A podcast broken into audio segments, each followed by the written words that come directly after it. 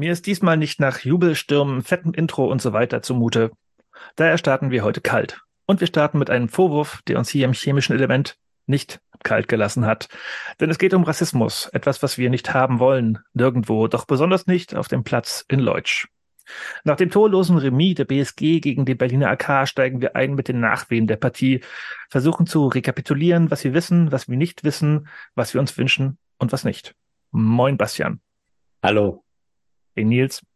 Guten Abend. Guten Abend, Max. Guten Abend. Mein Name ist Jonas und wir sprechen später auch wie gewohnt über News rund um die BSG Chemie, das Sportliche der Partie der ersten Männermannschaft gegen den BRK. Doch starten wollen wir mit dem, was im Nachgang der Partie des, also der Männer gegen den BRK öffentlich im Raum steht, was alles überschattet hat die letzten Tage. Vielleicht kannst du Nils als äh, einer von zweien hier in der Runde, der im Stadion war, mal schildern, wie du die Szene kurz vor der Pause wahrgenommen hast, wie die Stimmung war, was du so mitbekommen hast. Ähm, ich, aus dem Gedächtnis heraus hätte ich es so beschrieben, dass ein langer Ball den Weg ins Seiten ausgefunden hat, also ins Hintertor aus. Es hätte einen Abschluss für den BRK gegeben. Und irgendwie sind im Zurücklaufen Marcel Hilsner und Gian Ucha äh, aneinander geraten. Ähm, so wie ich es im Kopf habe, auch vollkommen alleine. Ich kann das jetzt nicht komplett bestätigen, weil sowohl, sowohl Ostsport als auch MDR diese Szene an sich auch rausgeschnitten haben. Ähm, und irgendwie gab es da so ein Wortgefecht und das nächste, was man wahrgenommen hat, war, äh, wie Chian Ucha zuerst zum Kapitän gelaufen ist, also zu äh, Yamada und später dann zum eigenen Trainer. Ähm, und irgendwie dachte ich schon so, okay, das, das ist ganz schön komisch. Und er hat schon irgendwie so das Thema von Rassismus äh, potenziell im Hinterkopf. Hab das dann aber recht schnell erstmal äh, auch weiter im Hinterkopf rumgeschoben. Ähm, und es gab Geld für Cialuccia, weil er sich eben sehr vehement aufgeregt hat und generell ein Spiel einfach ein sehr ja, aufreibender Punkt war, der sehr viel geredet hat und immer bei jeder Rudelbildung mit weit vorne war. Ähm, ja, so habe ich es jedenfalls wahrgenommen. Ich weiß nicht, ob Max mich da korrigieren muss, aber für mich war es einfach so eine Face-to-Face-Situation, wo auch niemand drumherum stand. Auch der Schiedsrichter erst sehr, sehr spät eingegriffen hat. Ja, also ich muss ehrlich sagen, in dem Spiel ist mir das jetzt äh, sogar als Einzelsituation nicht mal so sonderlich hervorgestochen, in dem Sinne, dass es eigentlich rund um die ganze, um diesen ganzen Spiel eigentlich nie wirklich so gefühlt um Fußball ging. Also ich fand, es war wirklich furchtbar. Es gab dauernd irgendwelche Rudelbildungen, wie du gesagt hast, Nils. Äh, Hilsen hat ja dann später auch die ganze Zeit von Trash Talk geredet. Es hat halt so in dem Sinne war es halt nur dahingehend rausstechen, dass er dann sich gar nicht mehr beruhigt hat. Ne? Also, also in meinen, so wie ich das verfolgt habe, war er dann auch so ein bisschen wie alleine, Ujan, der die ganze Zeit übers Feld gerannt ist und dort und dort und sich einfach nicht mehr beruhigt hat. Und ja, das ist so das, was ich zumindest rein visuell da im Stadion wahrgenommen habe. Hat natürlich auch ähm, die Aktion von ihm sehr viel Unmut von Nuttdam äh, aus sich gezogen, weil natürlich auch keiner wusste, was jetzt der Hintergrund ist und einfach nicht mit dem Spiel äh, fortgefahren werden konnte. Der Umstand äh, wurde ein bisschen klarer. Also Gian Ucha wurde dann zur Halbzeit ausgewechselt und nach dem Spiel ans Mikrofon gebeten, also sowohl von Aussport als auch vom MDR. Und dann wurde gefragt, okay, was war denn los? Ich glaube, also da hieß es so fast zweiminütige Spielunterbrechung im Rahmen dieser Szene. Und er hat sich dann zu Wort gemeldet und gemeint, okay, er, er sei von äh, Marcel Hilsner rassistisch beleidigt worden. Und also der, was im Raum steht, war die Aussage scheiß Bombenleger, was ein ja, Moslem mit langem Bart halt ähm, ja, rassistisch getriggert hat. Und deswegen gab es eine sehr emotionale Ansprache von ihm, was erstmal natürlich, äh, also mich zumindest baff gemacht hat, okay, da gibt es quasi jetzt einen Vorwurf gegen einen Spieler der BSG Chemie, dass er rassistisch sich geäußert habe.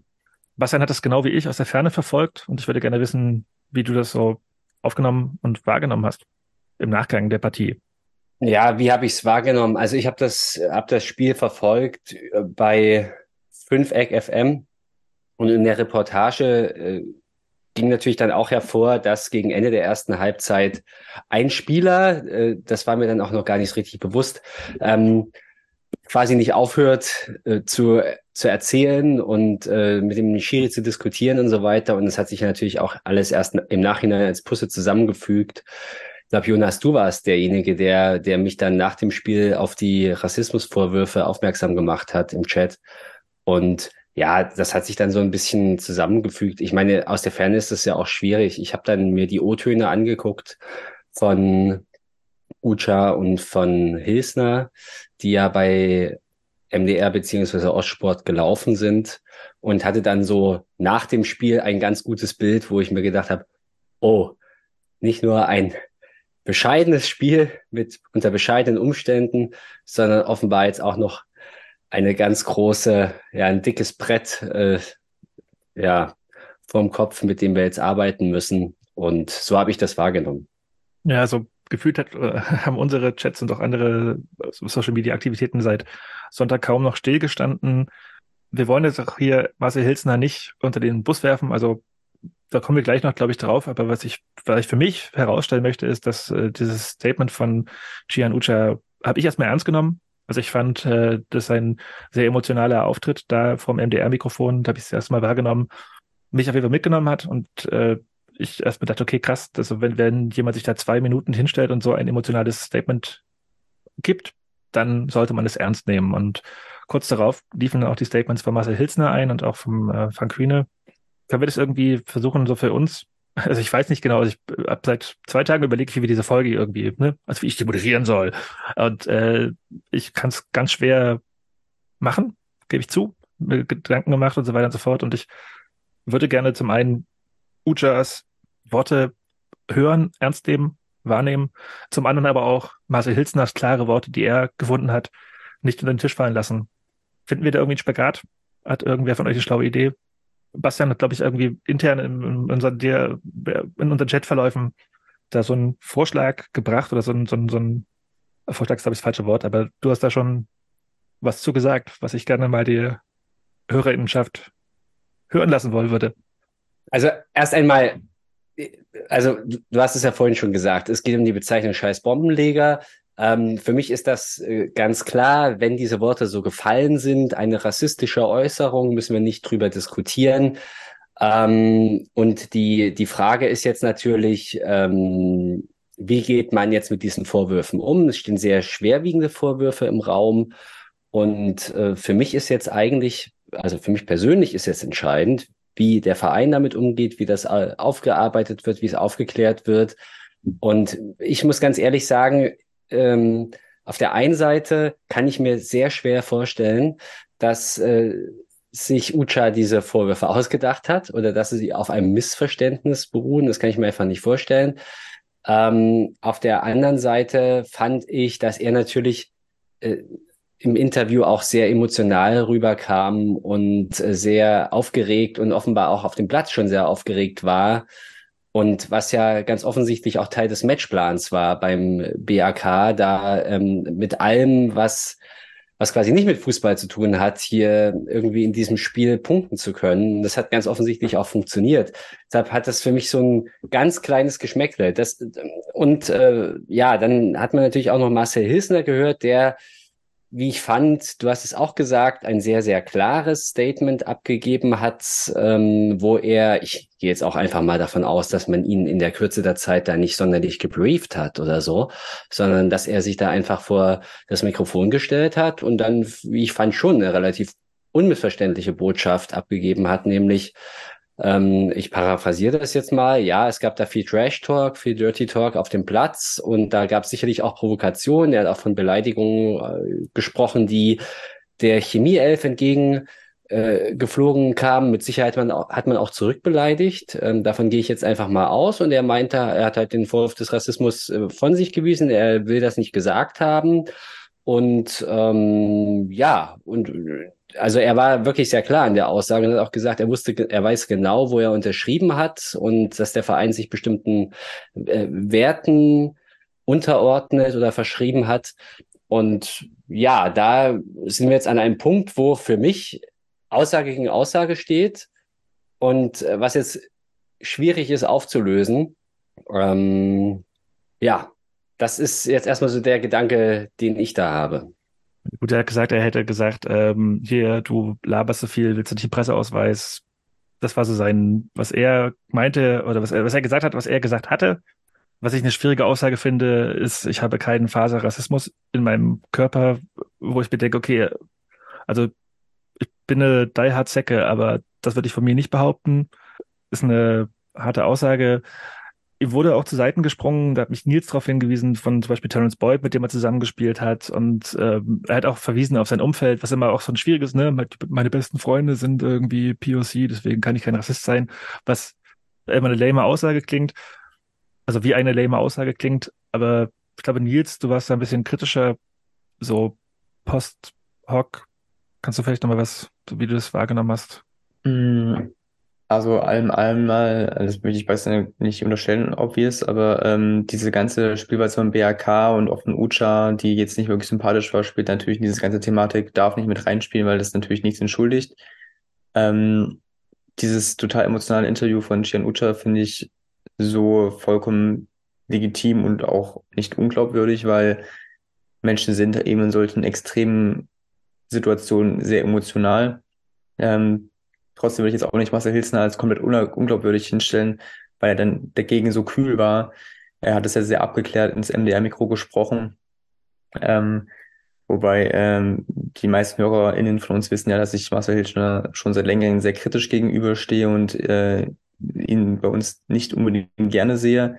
Daher würde ich auch seine Aussagen weiterhin als kritisch betrachten, weil ich ihn nicht abkaufe, dass ich zu 100 Prozent unseren Werten, die wir vertreten, oder zumindest vertreten haben bisher, ähm, ja, identifizieren kann.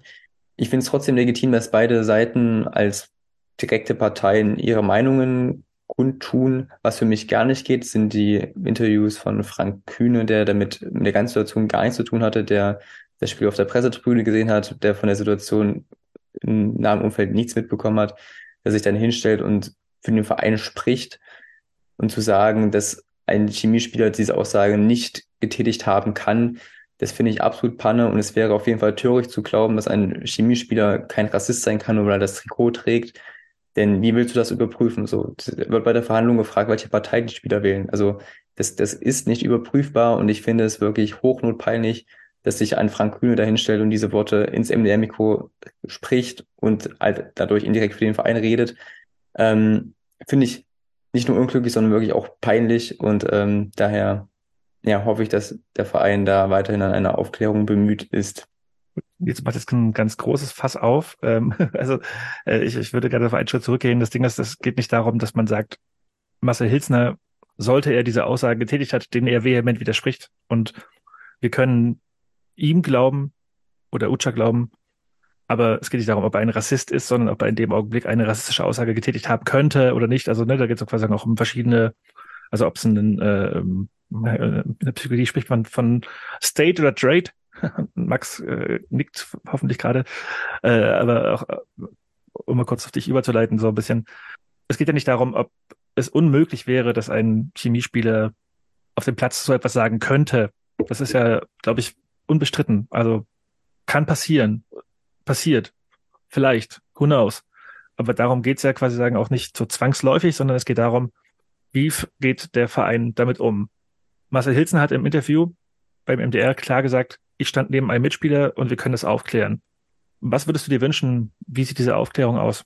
Ähm, so im Sinne für alle, auch wenn das natürlich die unwahrscheinlichste Variante ist, dass es doch im Endeffekt sich als ein etwas harmloseres Missverständnis rausstellt, was aufgrund der äh, Aussagen, die da äh, getätigt worden sein sollen, gegeneinander natürlich sehr unwahrscheinlich erscheint. Aber ich glaube, das wäre ja, das, was sich irgendwie alle noch am ehesten wünschen sollten oder dürfen, ne, auch wenn es nicht die wahrscheinlichste Variante ist.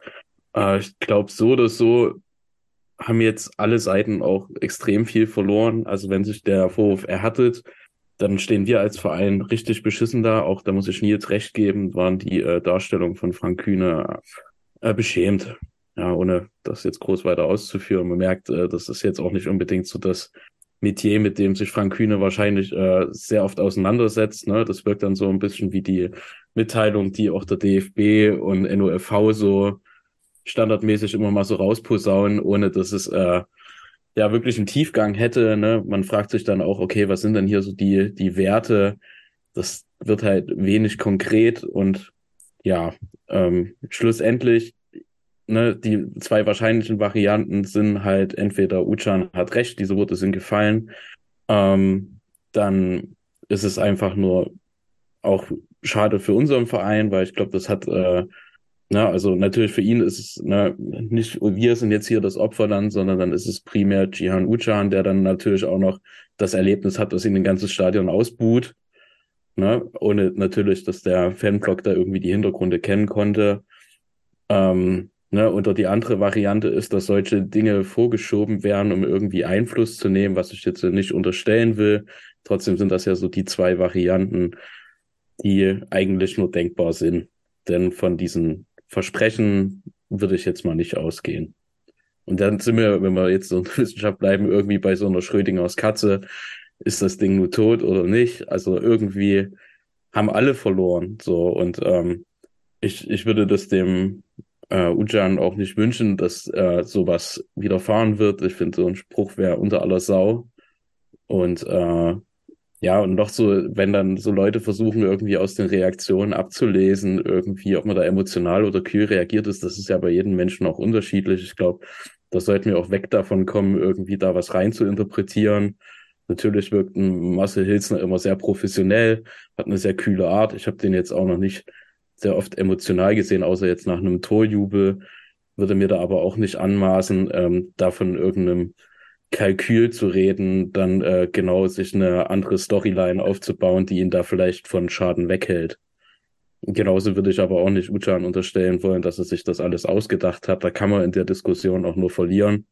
Ähm, ich glaube, wir als Verein sollten da irgendwie wirklich versuchen, authentisch Aufklär ähm, Aufklärung bemüht zu sein, äh, nicht nur so abwartend zu agieren. Ähm, ich, ich hatte jetzt nicht ganz mitbekommen, was Nils erwähnte mit Terence Boyd und so. Also hat gab es da irgendwie noch von Marcel Hilsner äh, Korrekturdarstellung über das Sport im gab, Osten hinaus? Oder? Es gab, es gab, also er hat auf Instagram mal quasi sagen, also eigentlich sozusagen paraphrasiert, was er bei Sport im Osten gesagt hat, nochmal so als eine Instagram-Story äh, geteilt und äh, Terence Boyd beispielsweise hat das dann ge, das heißt nicht, wie, wie sagt man das, also geteilt nochmal und quasi sagen so, okay, hier, ich habe mit Marcel Hilsner jahrelang zusammengespielt und mhm. äh, ja. der ist kein Rassist. So.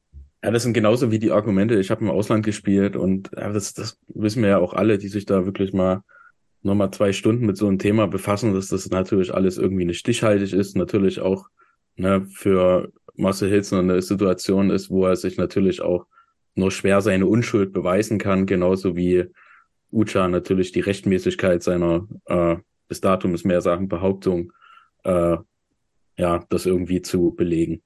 Das also ich glaube, also das ist halt die Krux, die wir jetzt einfach haben. So. Die Krux, die Krux ist die, dass wir quasi sagen, wir haben Aussage A gegen Aussage B, die beide dokumentiert sind. Und jetzt haben wir das Problem, was wollen wir denn eigentlich von unserem Verein? Ne? Also da gibt es den Vorwurf gegen einen Spieler unseres Vereins, der sich klar positioniert hat, gemeint, okay, ich habe das nicht gesagt und ich würde sowas nicht sagen. Ich habe das und das gesagt. Und dann ist das die Frage, okay, was wollen wir denn eigentlich von der BSG Chemie? Wie geht sie damit um? Bastian, ich wird jetzt auch wieder vielleicht ein bisschen twisty, aber ähm, im RLNO-Podcast hat äh, Markus gefordert, Hilsner sollte bitte erstmal suspendiert, beurlaubt werden, bis das geklärt ist. Was hältst du davon und äh, oder generell, was würdest du dir wünschen? Wie geht der Verein jetzt vor?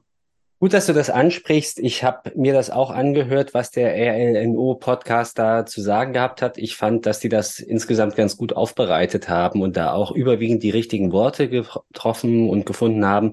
An einer Stelle muss ich aber widersprechen, dass mit dieser Suspendierung, die du jetzt gerade ansprichst, das kann ich nicht im Ansatz nachvollziehen. Ähm, wir haben, das haben wir jetzt gerade dargelegt, die wirklich schwierige Situation, dass hier Aussage gegen Aussage steht und ähm, man weiß, wir, wie wir jetzt hier sitzen, wissen es einfach auch nicht besser, was jetzt genau passiert ist. Ähm, und das ist immer ein Stück weit spekulativ. Vor diesem Hintergrund würde ich jetzt eine Suspendierung äh, schon auch als eine Bestrafung empfinden. Ich meine, was soll das bringen? Ja, soll das jetzt irgendwie aus Marcel Hilsner die Worte rauspressen? Ja, ich habe das ges gesagt. Ähm, ich mache es nie wieder. Das war ein Fehler. Ähm, in Klammern, wenn es so war, fände ich es gut, wenn er es sagt. Ähm, Klammer zu. Und äh, also, weil so, du, du hast ja in deiner Frage das Entscheidende angesprochen. Entscheidend ist nämlich, wie wir jetzt damit umgehen als Verein Und ähm, ich denke, es gibt den, den allgemeinen Konsens. Wenn diese Worte so gefallen sind, dann ist das auf jeden Fall nicht hinnehmbar. Dann muss man damit arbeiten und äh, muss man auch schauen, was, äh, wie, wie man sowas abstellen kann und wie das in Zukunft eben nicht wieder passieren kann. Ähm, das ist schon auch meine persönliche Meinung. Ähm, ich denke aber jetzt sowas wie eine Suspendierung führt auf jeden Fall völlig zu weit, ähm, weil ja, ich meine, es, ich, ich, ich will jetzt hier niemanden irgendwas unterstellen, aber es gibt eben auch keinen Beweis, dass, und das ist, ist halt der Punkt, es gibt keinen Beweis, dass diese Worte so gefallen sind. Und da muss ich jetzt ganz ehrlich sagen, so lange gilt für mich auch die Unschuldsvermutung, auch wenn das jetzt schwierig ist. Und ich weiß, dass das jetzt auch weh tut, wenn man das hört, weil ähm, äh, weil man doch denkt mit dem gesunden Menschenverstand, ja, irgendwas ist, muss da schon dran sein oder so. Aber auf dieser Grundlage kann ich, äh, könnte ich keine Entscheidung treffen oder möchte ich keine Entscheidung treffen, weil das natürlich Denunziation und so weiter Tür, Tor und Tür öffnet. Und äh, gerade der BAK war ja auch schon in der Vergangenheit einmal auffällig, mindestens einmal auffällig gewesen, wo ähm, zum Teil auch zu Unrecht Gegner ähm, ja verdächtigt worden, äh, rassistischer Ausfälle. Ähm, das hat da zum Beispiel unseren Lokalrivalen getroffen. Ähm, das ist aber weg muss man auch in dem Moment erwähnen, das ist zehn Jahre her und absolut. Äh, ja, vor Gericht ich, geklärt und das hat mit dem BRK von heute wenig zu tun. Aber ja, also nein, also ab, absolut mhm. richtig. Aber ähm, es ist jetzt ähm, es ist jetzt auch nicht völlig undenkbar, dass äh, es falsche Anschuldigungen gibt. Ich will das jetzt hier, ich muss das jetzt nochmal betonen, muss man ja auch vorsichtig sein. Ich will das jetzt überhaupt nicht kleinreden. Ich habe auch gesagt, ganz klar, diese, wenn der Spruch so gefallen ist, es geht nicht. Und äh, aber ich möchte zumindest noch diesen einen Schritt zurückgehen und sagen, ich ziehe es nach wie vor in Betracht, dass es eben nicht so gewesen ist, äh, dass es vielleicht ein Missverständnis war, ähm, ja, und äh, vor diesem Hintergrund fände ich einfach eine Suspendierung völlig drüber. Es passt überhaupt gar nicht. Aber wo, wo ich auf jeden Fall bei allen anderen auch bin, ähm, man muss das aufklären, man muss das erfragen und versuchen aufzuklären, gibt es Zeugen etc. Äh, was, was ist jetzt hier rauszufinden über diesen Zwischenfall? Da bin ich auf jeden Fall dabei. Ja, ganz klar. Aber nicht, was jetzt eine Suspendierung angeht, finde ich einfach nicht richtig.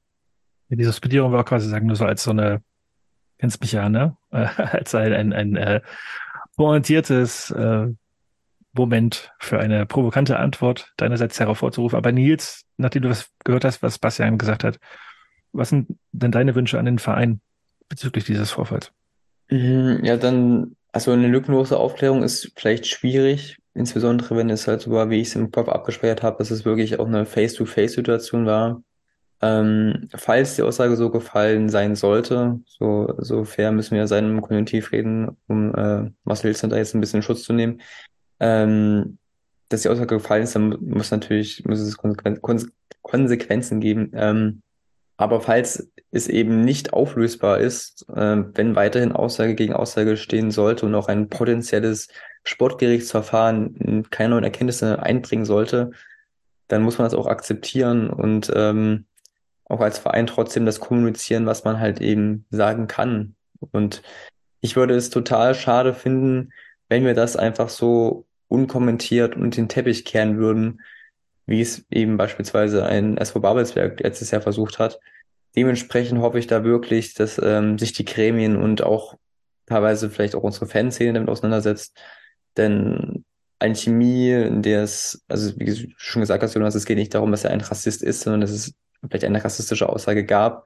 Ähm, das kann diesen Eifer des Gefechts auch jedem vielleicht sogar passieren aus unserer Mannschaft. Aber falls das eben so ist, dann muss man das eben auch so benennen. Und Rassismus bei Chemie darf halt weiterhin keinen Platz haben, weil dann sind alle Parolen und Mottos und Durchhalteparolen, was auch immer, unglaubwürdig und hinfällig. Ja, die sogenannten Normen und Werte des Vereins, die gerne heraufbeschworen werden, aber gerade für mich nicht greifbar sind. Vor allem, also wenn ich das Interview mit Frank gehört habe. Aber ich glaube, auf ihn wollen wir jetzt nicht so mega krass rumhacken, weil ich glaube, das Interview hat er auch da so in so einer komischen Situation führen müssen, um ihn da mal in Schutz zu nehmen.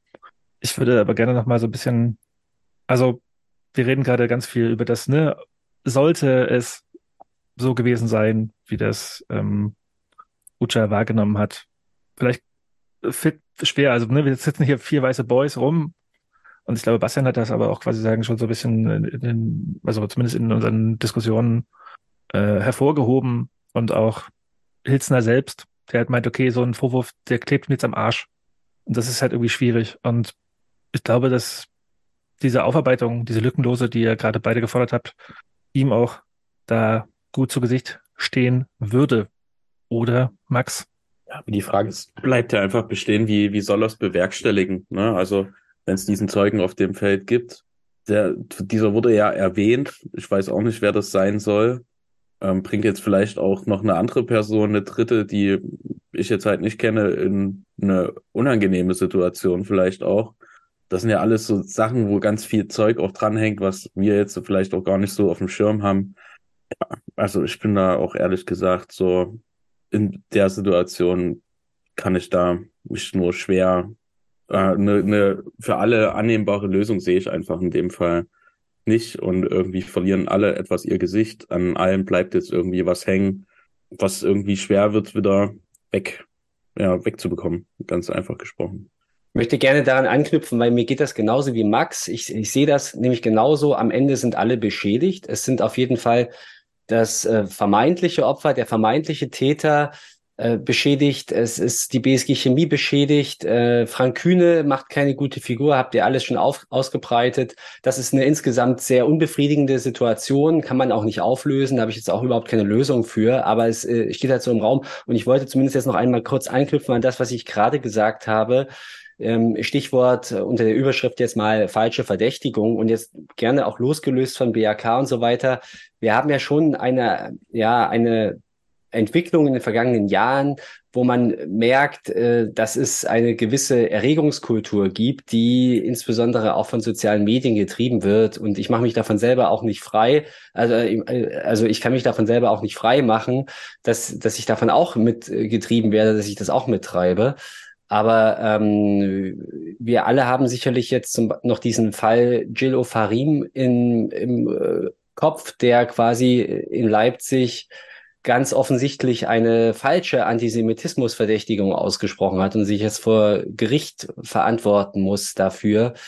Ähm, es gab damals einen ganz großen Aufschrei und ähm, ja, jetzt gibt es eine juristische Aufarbeitung.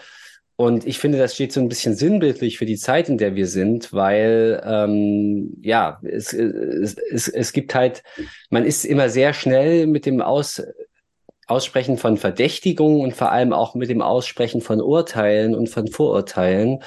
Und ähm, oftmals hört man oder sieht man dann gar nicht mehr so genau hin, wenn es darum geht, wie ist es denn jetzt eigentlich ausgegangen oder haben sich die Vorwürfe jetzt bestätigt.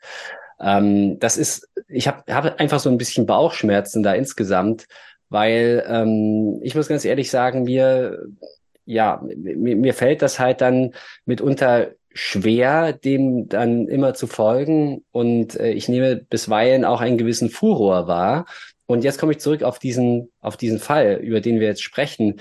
Womit ich auch nicht ganz so glücklich bin, ist auch die Art und Weise, die, oder die Rolle, die die Medien da gespielt haben. Hier auch insbesondere der MDR, muss ich jetzt ganz ehrlich sagen, weil was, äh, was haben die natürlich gemacht? Ähm, ähm, sie haben natürlich dem dem Spieler, der jetzt diese Vorwürfe ausspricht, äh, der zur Halbzeit aufgewechselt ist, wurde und der natürlich sehr aufgebracht war und auch noch in dem Interview nach dem Spiel aufgebracht war, haben sie da äh, ja das Mikrofon vor die äh, vor den Mund gehalten und er hat dann äh, ja die Vorwürfe ausgesprochen und ähm, ja man hat dann einfach dieses Interview eins zu eins ins Internet gestellt und ähm, nicht, nicht weiter recherchiert, nicht weiter redaktionell bearbeitet. Man hat äh, dann noch zwei weitere Interviews geführt mit Marcel Hilsner und mit Frank Kühne. Und am Ende hatte man quasi die Story und der Rezipient, der, der Internetnutzer, die Internetnutzerin, musste sich dann quasi selber ein Urteil bilden oder bekam das so hingeknallt. Und ähm, das passt so ein bisschen in meine Zeit, in, in unsere Zeit, finde ich, weil am Ende äh, habe ich halt den Eindruck, dass es viel zu oft einfach nur um äh, schnelle Klicks um Aufmerksamkeit geht, um die nächste Schlagzeile, ohne dass man jetzt die Geschichte schon weiterdenkt, worauf es hinausläuft und in welche Richtung das überhaupt läuft und was, was könnte das überhaupt für Konsequenzen haben. Ähm, das äh, ist mir, das ist mir auch negativ aufgefallen an diesem, an diesem Fall, Weil ich, ich finde, ähm, ja, das ist, das sind so schwerwiegende Vorwürfe, das muss man irgendwie eigentlich noch, oder sollte man auch journalistisch noch versuchen, irgendwie einzuordnen. Und das ist hier leider unterblieben, muss ich ganz ehrlich äh, sagen. Und ähm, ich weiß genau, dass Jonas da jetzt äh, sicherlich auch einen Abwehrreflex hat und den, den, den kannst du jetzt gerne auch einfach nochmal bringen. Und dann habe ich nämlich noch einen anderen Punkt, den ich in, in diesem großen Machen wir erst- Zusammenhang machen wir auch erst mal nochmal die zwei. Machen wir erst mal die und zwei, dann, bitte. Ja. genau. Das Ding ist beim ersten, beim ersten, den ersten Widerspruch, also ich habe gerade, okay, ey, was, ich habe einen Widerspruch, haben wir so selten, ne? Ähm, zu sagen, okay, jetzt kommen wir halt einfach quasi sagen auf die falschen Vorwürfe und auf die Aufregungskultur, das finde ich ein bisschen schwierig, weil für gewöhnlich sind wir nämlich auch genauso Teil der Aufregungskultur immer und immer wieder, wenn es quasi sagen uns betrifft oder wenn es quasi sagen Vereine betrifft, denen wir missliebig gegenüber sind. Und jetzt zu sagen, okay, ja, das ist halt Aufregungskultur, wenn es halt einfach einmal uns betrifft, finde ich sehr, sehr schwierig, diese, diese, diese, diesen Grundtenor, den du gerade aufgemacht hast. Ähm, und zum zweiten Punkt mag ich jetzt gar nicht so viel sagen, weil da bin ich bef- befangen. Also ich kann dir gerne beschreiben, ich saß in der Redaktion, wie das gelaufen ist und ich kann dich auch fragen, wenn das Interview von Ucha da in die Redaktion einläuft, was machst du damit? Du hast ihn vors Mikrofon geholt und fragst ihn, okay, warum, was war denn da los vor der Halbzeit? Warum sind sie ausgewechselt worden? Und der lässt dieses Statement los. Was sollst du damit machen? Als, als Redaktion? Einfach nicht senden?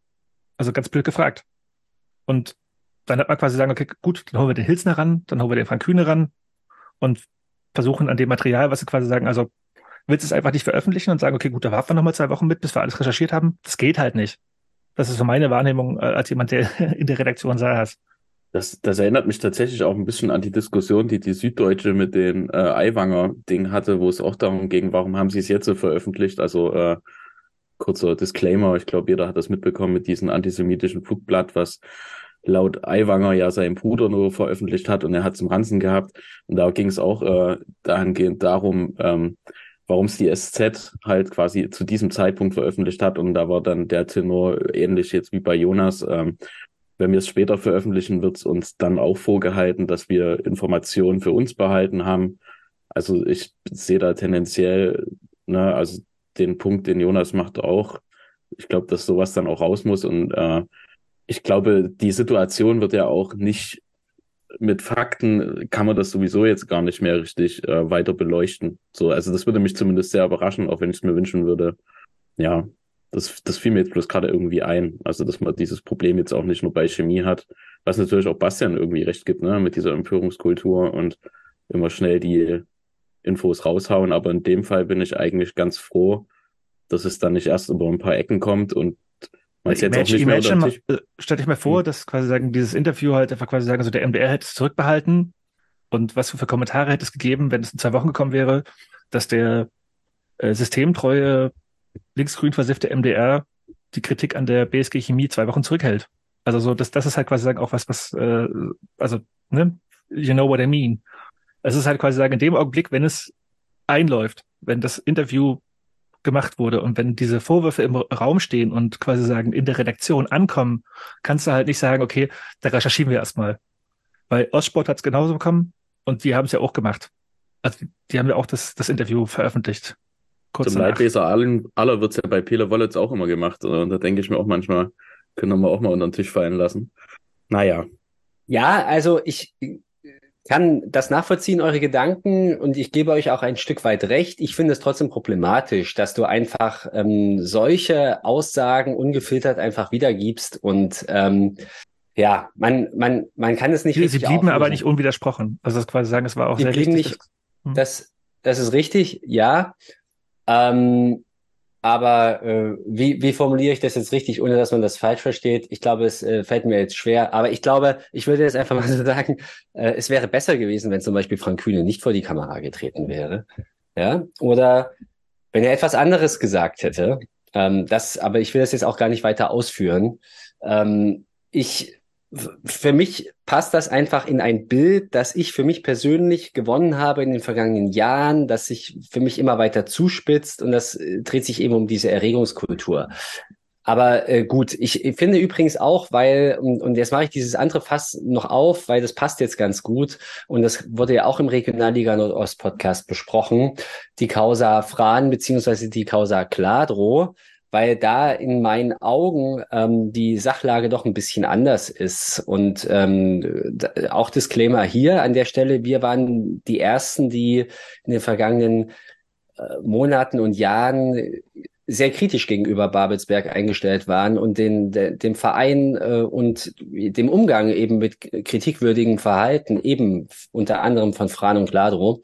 Und wir hatten ja vor ziemlich genau ein, einem Jahr diesen Fall, wo Rico Gladro eben einen Spieler der BSG Chemie und das jetzt auch nachweislich rassistisch beleidigt hat. Manasseh Eschel hat er bezeichnet als den Schwarzen aus Fürstenwalde.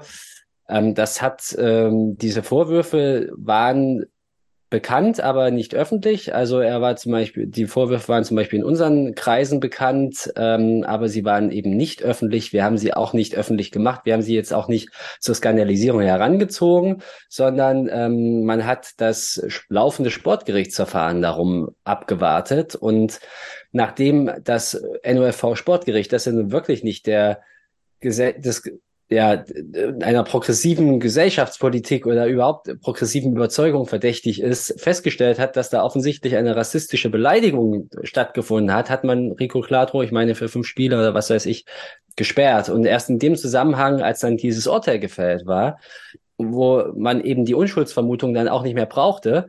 Erst dann sind wir damit mit, mit den Vorwürfen auch an die Öffentlichkeit gegangen und haben das auch skandalisiert. Ist für mich schon ein anderer Fall, muss ich ganz ehrlich sagen, weil äh, wir hier einen nachgewiesenen Fall haben, der äh, auch zu einem juristischen, wenn es auch nur ein sportgerichtliches Urteil ist, geführt hat, aber zumindest zu einer Gerichtsverhandlung und ähm, ja, ist für mich wirklich anders gelagert, muss ich jetzt ganz ehrlich sagen. Und deshalb möchte ich das äh, nicht auf einer Stufe, auf eine Stufe stellen mit dem Fall, über den wir jetzt hier diskutieren. Hätte sich Manasseh Shell, der hat quasi sagen, bei dem Spiel gegen Babelsberg ne, sein Black Lives Matter Shirt gezeigt, hätte er sich nach dem Spiel vor ein Mikrofon gestellt und gesagt, ich wurde gerade rassistisch bei dem Spiel beleidigt. Hättest du danach auch genauso reagiert wie jetzt gerade? Das ist eine sehr, sehr gute Frage. Das kann ich dir einfach nicht sagen. Ja, ist mhm. spekulativ, ist aber eine berechtigte Frage. Ich, egal was ich jetzt sage, es ist Quatsch, ja, weil es einfach spekulativ ist. Ich kann es nicht beantworten. Ähm, aber wenn ich das jetzt, äh, ja, wenn ich es jetzt rückwärts betrachte, also vom Ende her gedacht, finde ich es, äh, finde ich das, was was Eschel da gemacht hat, besser. Er hat seine, seine klare Botschaft im Spiel gebracht. Keiner konnte das so richtig einordnen, was der Hintergrund war. Es gab so Munkeleien ähm, mit dem T-Shirt. Und äh, ja, später, äh, nach einem Monat, gab es quasi die Aufklärung. Ich finde das ein bisschen besser, als wenn man sich halt äh, sehr aufgeregt vor die Kamera stellt, auch wenn ich das individuell nachvollziehen kann, wenn man eben diese Erfahrung gerade gemacht hat ähm, also, dass man da seinem Ärger Wut verschaffen muss. Ich finde es, äh, ja, ich finde es trotzdem besser, muss ich ganz ehrlich sagen. Aber ja, Jonas, diese Frage ist absolut berechtigt. Ich weiß nicht, wie ich mich in der Situation verhalten hätte. Ja, aber da, es ist spekulativ, es ist nicht so gewesen. Und für mich ist das einfach ein Unterschied in der Bewertung dieser beiden Fälle. Das sind einfach zwei völlig unterschiedliche Fälle, die ich nicht auf eine Stufe stellen möchte. Und hier nochmal der Hinweis meinerseits, kannst du auch gerne widersprechen. Hier sitzen gerade vier weiße Boys zusammen und reden darüber, was die bessere Verhaltensweise eines schwarzen oder einer POC-Person ja, Entschuldigung, äh, absolut, also, ja. Die, auch diese Bemerkung ist berechtigt, ja. Ja, so. Aber hier übrigens, und äh, ich, ich, ich habe noch einen anderen Punkt und ähm, dann, dann bin ich auch wirklich fertig. Und dann könnt ihr, können auch die anderen gerne noch was sagen. Ihr könnt mir auch gerne widersprechen und so weiter. Wir haben sehr kontrovers diskutiert intern und ähm, wir versuchen das jetzt hier irgendwie zu kanalisieren, in eine geordnete Bahn zu lenken. Ähm, aber auch eine Sache, über die ich mir immer wieder Gedanken mache, es soll jetzt ein mutmaßliches Fehlverhalten nicht entschuldigen, aber es kann es vielleicht auch erklären. Ja, wir haben ja geredet über diese Situation mit dem Trash Talk, den es da gab auf dem Platz und ähm, wir man, man muss dann natürlich auch schauen, äh, wir haben alle mal Fußball gespielt, auf welchem Niveau auch immer. Und man weiß, wie es dazugeht. Und man weiß auch, was man sich da gegenseitig an den Kopf wirft. Und irgendwann kommt man dann so an die, wir, sind, wir leben jetzt im Jahr 2023 und da kommt man dann irgendwie an den Punkt, wo man sich so denkt, okay, wenn ich jetzt jemanden beleidigen will, wie kriege ich denn das eigentlich noch PC hin? Also wie kann ich jemanden beleidigen, ohne dass ich ähm, dass ich da wirklich äh, jetzt äh, was Problematisches von mir gebe. Ist echt nicht einfach. Versuch das mal. Und ich musste jetzt die ganze Zeit unweigerlich an diesen Fall äh, von unserem Heimspiel gegen Rot-Weiß Erfurt denken, wo, Sohn. wo Ben Luca Moritz ähm, für die Beleidigung Hurensohn ähm, vom Platz geflogen ist. Ich kann mich nicht erinnern, dass da jemals jemand irgendwie äh, Misogynie oder sowas äh, vorgeworfen hätte. Aber um, wenn man das jetzt mal ganz eng betrachtet, muss man, kann man da genauso drüber reden. Ähm, und das, ich finde das sehr interessant, ja. Also, weil auch da ist es ja, ähm, ja, also ich will jetzt nicht irgendwelche Beleidigungen miteinander vergleichen und auch das ist wieder spekulativ, aber ähm, ich, worauf ich jetzt einfach nur hinaus will, das ist eine astreine Beleidigung. Erstens, das ist aber natürlich auch eine frauenfeindliche Aussage. Ähm, es ist, äh, man kann ganz viel Negatives reininterpretieren, auch völlig zu Recht. Und deshalb ist das äh, nicht das beste Schimpfwort, das man sich jetzt ausdenken kann. Auch wenn man jetzt zum Beispiel diesmal hopp, aber gut, lassen wir das. Und ähm, äh, aber ich, ich, ich, ich ringe da auch mit mir selber, muss ich jetzt sagen. Bastian redet sich um Kopf und Kragen. Nein, ich rede mich, nein, ich rede mich, nein, Moment, ich, ich ringe da mit mir selber, aber ich finde halt schon, dass man darüber auch reden muss, ja, wie. Das Ding ist aber, dass das ist im DFB. Dynamik also, hat ein Spiel, mhm. ich, das soll überhaupt nichts rechtfertigen, ja, ist äh, überhaupt nicht. Und ich weiß ja auch wirklich nicht, was gesagt wurde. Und ähm, ich habe auch eingangs gesagt, es ist für mich ganz klar eine rassistische Bemerkung, wenn die so gefallen ist. Ähm, aber auf der anderen Seite ähm, habe ich zumindest ein, ein Grundverständnis dafür, dass, äh, dass auf einem Fußballplatz wahrscheinlich sehr oft und sehr viele Sachen gesagt werden, die nie uns zu Gehör kommen und die, sonst könnten wir vielleicht auch fast an jedem Spieltag ähnliche Diskussionen führen. Ich will das nur äh, auch, auch noch gesagt lassen, weil das hat Nils ja vorhin auch richtig gesagt ähm, oder ich weiß gar nicht, ob es Nils so gemeint hatte, aber ich äh, habe doch meine sehr ernsthaften Zweifel, dass jeder Chemiker, der seit 2008 für die BSG Chemie aufgelaufen ist, ein glühender Antifaschist ist und PC ist und, äh, und äh, alle Befindlichkeiten und äh, das jetzt auch wieder wertend mit Befindlichkeiten, ja, aber ähm, immer auf der Höhe der Zeit ist, auf das, äh, bei dem, was, äh, ja, wie man sich jetzt gut artikulieren kann. Ich habe einfach meine Zweifel, dass es so ist, weil auch uns gelingt das eben nicht. Und wir legen da eine sehr hohe moralische Messlatte an. Und das würde ich jetzt zumindest auch noch mit in die Diskussion reinwerfen. Wollen wir darüber reden, äh, was es noch für Diskussionspunkte gibt? Also ich habe es vorhin gemeint, dass ich dieses äh, Spieler verschreiben sich den Werten und Moral oder dem, was heißt es, Werten und was hat Normen gesagt? Genau, Werten und Normen der BSG Chemie, äh, was jetzt mittlerweile, also zumindest mir nach diesem Statement irgendwie ein bisschen wie so ein, ja, eine leere, leere Hülle vorkam, also ne, die Normen und Werte der BSG Chemie, die sind sehr vage irgendwo festgeschrieben, wollen wir das Ganze nochmal aufmachen oder wollen wir nicht vielleicht auch irgendwie so langsam tendenziell dieses Thema abmoderieren, weil wir schon lange darüber reden? Ich weiß nicht, ob Max und Nils noch was zu sagen haben. Ähm, ich glaube, wir könnten jetzt ich locker noch. gerne noch kurz was sagen, vielleicht. gerne. Ähm, ich glaube, also Bastian, oder was er gesagt hat, die Spekulation, ob das bei uns so wäre, wenn, wenn das jetzt ein Spiel von uns gewesen wäre, die Antwort ist natürlich ganz klar, wir hätten alle ganz anders reagiert, weil wir eben diese Vereinsbrille aufhaben und die auch nicht absetzen können, weil wir eben diesen Verein so sehr lieben. Und ich glaube, für uns alle waren die letzten 48 bis 60 Stunden nicht einfach oder ganz anders als nach sonstigen Heimspielen oder Spielen der BSG. Ähm, und wir alle wollen natürlich nicht, dass die Werte und Normen der BSG, so wie wir sie bisher kennen, über Haufen, über den Haufen geworfen werden und das alles so bleibt, wie wir es bisher kannten. Ähm, und diese ganze Diskussion macht besonders mir etwas Angst und ich glaube, da hat man auch vorhin ein bisschen rausgehört, dass ich da ein bisschen emotionaler bin als vielleicht auch andere, weil ich noch nicht so lange zur Chemie gehe und eben für mich Chemie ein totaler Safe Space und eine Wohlfühloase ist. Ähm, es gehen gerade, glaube ich, gefühlt so viele junge Menschen zur Chemie seit, wie seit Diablos Anfängen nicht mehr so und dieser ganze Block, der jetzt neu dazukommt an jungen Menschen, die alle vielleicht auch nicht so so super gut mit den politischen Werten und Normen der BSG Chemie vertraut sind, die muss man, glaube ich, alle noch ein bisschen erziehen. Und es würde ja auch helfen, wenn wir da jetzt auch als Verein da ein bisschen einwirken würden. Ähm, ich finde das alles super, super schwierig zu bewerten und ich hoffe einfach, dass, ja, wie Max schon gesagt hat, es einfach irgendwie ein großes Missverständnis war, auch wenn es super unrealistisch ist. Aber so wie wir äh, ja auch Fans sind, so hoffen wir natürlich auch, dass unsere BSC unsere BSG bleibt, wie wir sie kennen und lieben gelernt haben. Das ist ein wichtiger Punkt. Und sorry, wenn ich jetzt hier schon wieder reingrätsche, aber auch daran möchte ich gerne anknüpfen, weil das, ähm, du hast, du hast total recht. Der Verein verändert sich, weil der Verein ja nie ein stillstehendes Gebilde ist, sondern immer ein Prozess auch ist. Und es kommen immer neue dazu, andere gehen. Ähm, der Verein wächst sowieso. Äh, es, ja, und äh, wir, wir als chemisches Element befinden uns jetzt in einer ganz speziellen Bubble. Also wir für uns teilen schon bestimmte Werte und selbst wir können uns über diesen Fall jetzt stundenlang und tagelang auch äh, übrigens streiten. Und aber wir müssen schon auch in Betracht ziehen, dass bei Chemie auch noch ganz andere Leute ins Stadion gehen.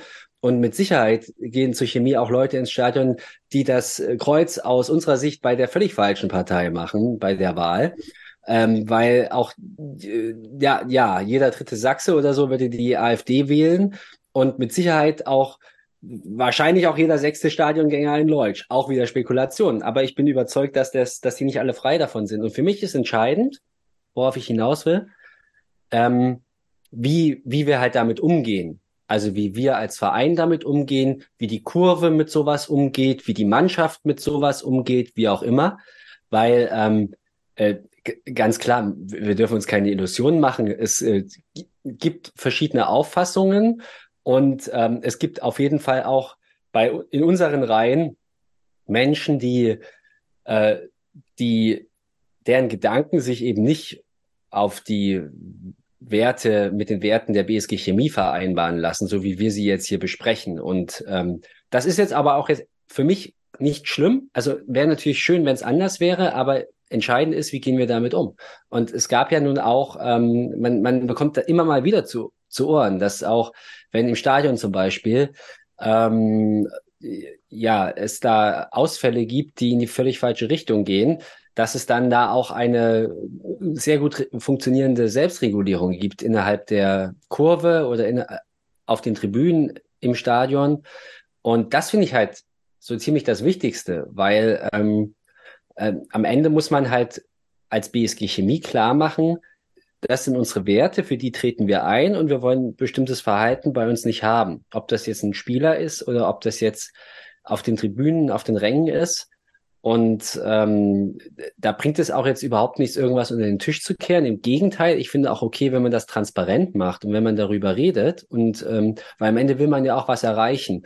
Und wir erreichen nichts, wenn wir jetzt einfach nur alle diejenigen, die sich aus unserer Sicht problematisch verhalten, aussperren, ähm, weil ich überzeugt bin, dass nicht alle derjenigen Hardcore-Nazis sind. Jonas hat vorhin die schöne Unterscheidung gemacht zwischen äh, jemand, der eine rassistische Bemerkung macht, hat natürlich nicht zwangsläufig ein gefestigtes rechtsextremes Weltbild, ja. Und deshalb muss man halt auch versuchen, damit umzugehen. Und ähm, ein erster Schritt, damit umzugehen, wäre eben zu sagen, hier guck mal, das geht nicht, und zwar aus den und den Gründen, und beim nächsten Mal lieber so. Das ist eigentlich etwas, was, was so mein Anspruch wäre. Also nicht einfach nur sagen, für, also irgendwann musst du das auch machen, ja. Für dich ist hier kein Platz, wenn es äh, wenn es eben nicht anders geht, ja. Das natürlich auch, wenn jemand wiederholt, der auffällt oder so. Äh, aber äh, nicht bei einem ersten Vergehen oder so, sondern am Ende geht es doch darum, dass man irgendwas erreichen möchte und dass man die Gemeinschaft organisiert. Und die und, und Chemie ist halt, das muss man auch sagen, für mich ist Chemie mehr als ein politisches Projekt. Ein politisches Projekt ist der Rote Stern Leipzig zum Beispiel, aber die BSG Chemie ist sehr viel mehr und ähm, sehr viel bunter. Und ähm, das äh, für mich passen diese Werte auf jeden Fall sehr gut. Aber ich kann zumindest äh, mir sehr gut vorstellen, dass das äh, dem einen oder anderen auch egal ist. Und diese Menschen muss man halt auch irgendwie erreichen und im Idealfall halt äh, darauf hinwirken, dass es halt so funktioniert und dass die Werte auch wirklich von allen gelebt werden. Das ist ein Prozess und das ist, tut sicherlich auch weh. Und es geht nicht von heute auf morgen. Ja, und dafür möchte ich auch gerne noch sensibilisieren. Sehr spannend, wohin wir jetzt gekommen sind in unserer Diskussion über einen Vorwurf, der zu keinem Punkt bestätigt oder irgendwas ist. Ne? Also wir reden quasi sagen über einen, ja, äh, Aussage gegen Aussage, Situation, über eine Aussage gegen Aussagesituation. Und das möchte ich mal kurz hier zur, zur Abmoderation, die ich jetzt gerade vornehme, hervorheben, dass Marcel Hilzner etwas vorgeworfen wird, dem er vehement widerspricht. Wir reden quasi sagen, jetzt auch ganz viel über diesen Fall, aber auch quasi sagen, kommen wir dann auch über Vereinsleben und über den Umgang damit, was ich sehr spannend finde. Ich möchte nochmal weiterhin äh, hervorstreichen, äh, doch hervorheben, dass wir quasi sagen, nichts Genaues nicht wissen. Nur um einfach mal nochmal zu sagen, dass äh, wir jetzt nicht hier aufgrund dessen, also aufgrund eines Fehlverhaltens von Marcel Hilzner, was wir nicht nachweisen können, was wir ihm auch nicht vorwerfen können, jetzt irgendwie hier so Grundsatzdebatten geführt haben, sondern eher deswegen, weil es das erste Mal, seit der, also seitdem ich durch die gehe, diese Diskussionen gibt und dass es auch gut ist, dass wir darüber geredet haben, womit ich jetzt mal einen Haken an diese Diskussion machen wollen würde. Ich nehme sehr viel mit und ich denke, wir nehmen auch alle viel mit und vielleicht machen wir da auch mal was anderes draus. Also ich habe gerade auch so gemeint, ne? Die Normen und Werte der BSG Chemie, was sind das eigentlich? Können wir mal drüber reden. Bastian hat eine Vorstellung vom Verein anders als Nils. Da sind ganz viele Punkte drin, die ich jetzt quasi sagen, hier so auf meinem Zettelchen notiert habe, über die wir vielleicht mal wann anders reden als jetzt. Denn, wie angekündigt, anfangs wollen wir auch ein bisschen sportlich werden, einfach weil wir es können. Und sportlich würde ich einsteigen, ja, dann auch mit der Partie der BSG Chemie gegen den Berliner AK unter der Überschrift, ja, kein gutes Spiel. also, ja, ähm, ich meine, ich habe es in der Zusammenfassung gesehen. Mm, Max, du hast, glaube ich, eine Weile nichts mehr gesagt. Mhm. Wie sah das denn so aus im Stadion, die Partie aus der sportlichen Perspektive? Mäßig, ja, jetzt glaube ich sogar noch übertrieben. Also, ähm, mir wurde ja schon so im Vorfeld gesagt, dass die letzten zwei Spiele, äh, denen ich nicht beiwohnen konnte, viele spielerische Elemente auch ein bisschen äh, ja vermisst worden sind und ähm, ja, das hat sich irgendwie nahtlos dann in diesem Spiel äh, quasi fortgesetzt, so zumindest in, äh, von den Leuten, die so neben mir rumstanden, haben die gesagt, ja, das ist eigentlich so die, der logische das logische nächste Spiel nach denen, die wir zuletzt gezeigt haben, wo wir zumindest aber noch als Sieger vom Platz gegangen sind. Und mit dem Abstand so von einem Monat muss ich ehrlich sagen, puh, also da gefühlt waren wir da auf jeden Fall schon mal weiter. Ich hatte ähm, bei dem BAK auch so tatsächlich das Gefühl, die ersten Minuten waren die richtig gut. So, ähm, gleichzeitig ging es da gefühlt für mich schon los mit diesen Nebenkriegsschauplätzen. Äh, ohne das jetzt nochmal alles so im Detail auseinanderzunehmen, war es einfach eine sehr hitzige Partie, in der der Schiedsrichter zu keinem Zeitpunkt, wie ich finde, die Kontrolle über das Spiel hatte, das komplett aus der Hand gegeben hat. Ähm, natürlich aus Vereinssicht jetzt ähm, weiß ich auch nicht, ob es so gerechtfertigt ist zu sagen, dass es nur vom BAK ausging. Vielleicht täuscht das auch. Ne? Wir haben ja vor uns gerade auch sehr viel ähm, darüber gesprochen, äh, was Trash Talk ne, so auf dem, schon in den niederen Ligen, wie häufig das passiert. Ähm, wir haben es jetzt auch nochmal bestätigt bekommen von äh, anderen Spielern. Und also das war wirklich einfach nur zum Abgewöhnen. So, ich kann mich an keine gute Szene von Chemie eigentlich in der ersten Halbzeit erinnern, die mir so richtig im Kopf hängen geblieben ist und dachte mir, puh, so, also gerade erste Halbzeit, ich denke, jetzt würde ich mal hier kurz den Cut machen, bevor wir zur zweiten kommen war das einfach nur richtig zum Abgewöhnen. Es gab auch gefühlt zehn Minuten Nachspielzeit. Ähm, es hat einfach auch nicht enden wollen. Also normalerweise rede ich so über Fußballspiele nicht, aber das war einfach nur ein ganz großes Grauen. Und ähm, ja, ich könnte mehr aufzählen, was ich vermisst habe, als was mir irgendwie da positiv hängen geblieben ist. Es gab in meinen Notizen einen Kopfball, glaube ich, nach einer Ecke von Harry, der so halbwegs gefährlich war. Und ansonsten als einzige andere Szene habe ich die rote Karte kurz vor der Halbzeit. Aber ich glaube, es gab auch noch irgendwie einen Kopfball, der irgendwie auf die Latte drauf ging vom BAK oder knapp dahinter aufs äh, Tornetz. Das habe ich das, nicht gesehen, aber Nils, ja. mach mal.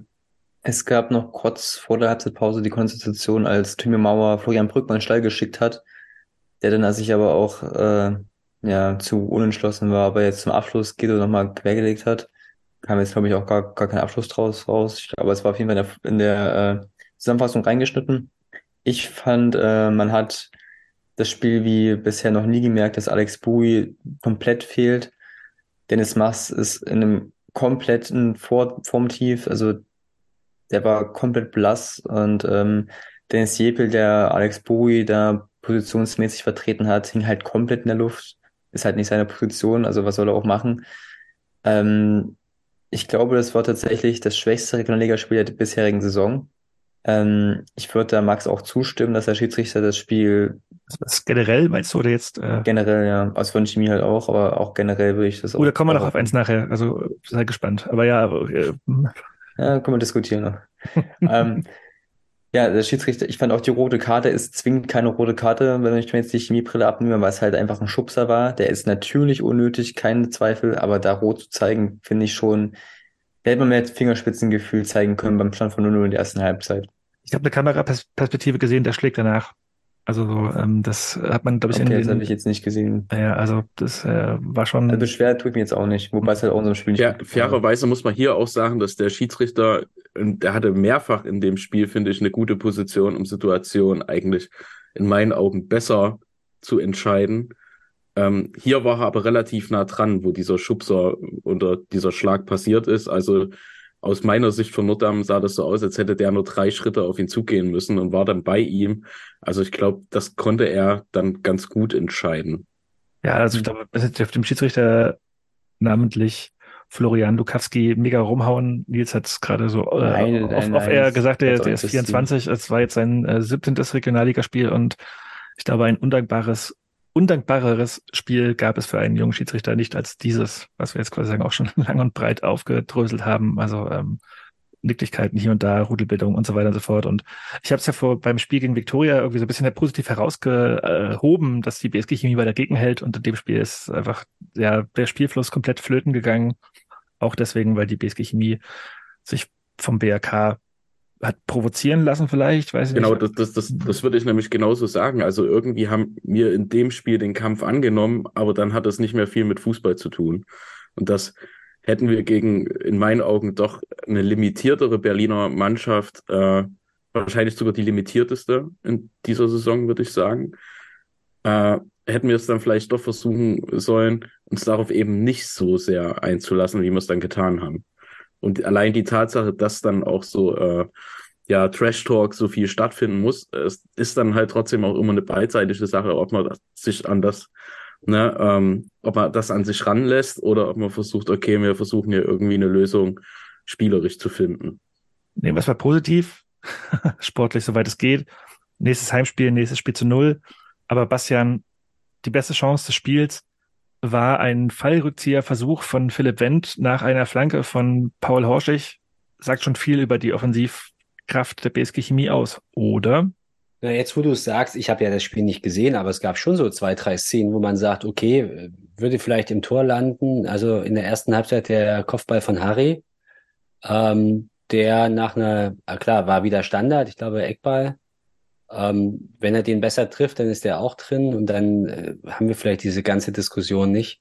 Und ähm, ja, die, die Aktion von Philipp Wendt, die war wirklich sehenswert. Ostsport hat das ja sogar in den Titel genommen, dass dieser Fallrückzieher quasi nicht gereicht hat, um ein Tor zu erzielen und den BAK zu besiegen. Äh, gute Aktion auf jeden Fall, dass er den überhaupt aufs Tor gebracht hat. Und es gab ja noch diese eine Situation in der zweiten Hälfte, das war, glaube ich, schon relativ gegen Ende, wo Kirsche aufs Tor zu rennt aus einem relativ spitzen Winkel, sich dann entscheidet, selber abzuschließen und äh, man könnte sagen, es wäre vielleicht besser gewesen, auf den hinterhereilenden, ich meine Dennis Jepel zu spielen, der möglicherweise da einschieben kann.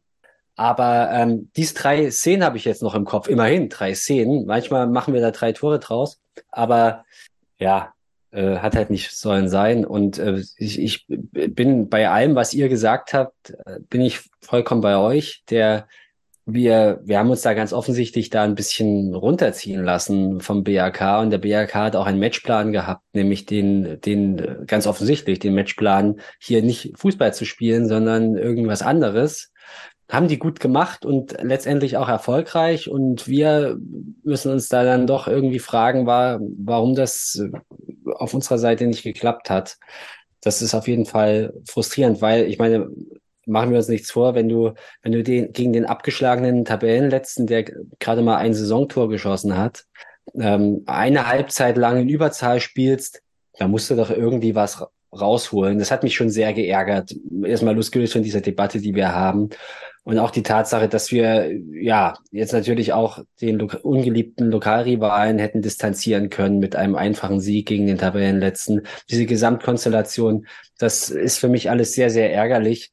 Und noch ein Satz zum Schiedsrichter. Ich habe es vorhin auch im Zwischengespräch gesagt, aber allein die Tatsache, dass die erste Halbzeit, ich glaube, sieben Minuten äh, Nachspielzeit hatte und darunter dann eine mehrminütige Diskussion, egal was es der Hintergrund ist mit Ucha. Ähm, ich bin der Meinung, als Schiedsrichter darfst du das Spiel nicht so entgleiten lassen, dass überhaupt diese Situation entsteht. Und ähm, es ist auch die Aufgabe eines Schiedsrichters, Rudelbildung zu verhindern. Und natürlich ist es nicht die Aufgabe des Schiedsrichters, drei Minuten mit einem Spieler darüber zu diskutieren, was jetzt in den Spielberichtsbogen aufgenommen wird und was nicht. Das ist einfach nicht souverän, muss ich ganz ehrlich sagen. Und das wäre einem anderen Schiedsrichter sicherlich nicht passiert.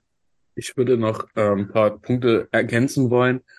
Ich fand, äh, das war auch eines der wenigen Regionalligaspiele, wo ich mal einen Torwart in der anderen Hälfte des äh, Spielfelds gesehen habe, wo es nicht um irgendwie eine 90. Minute Eckball geht und dort noch einen Ball irgendwie auf der Linie zu drücken.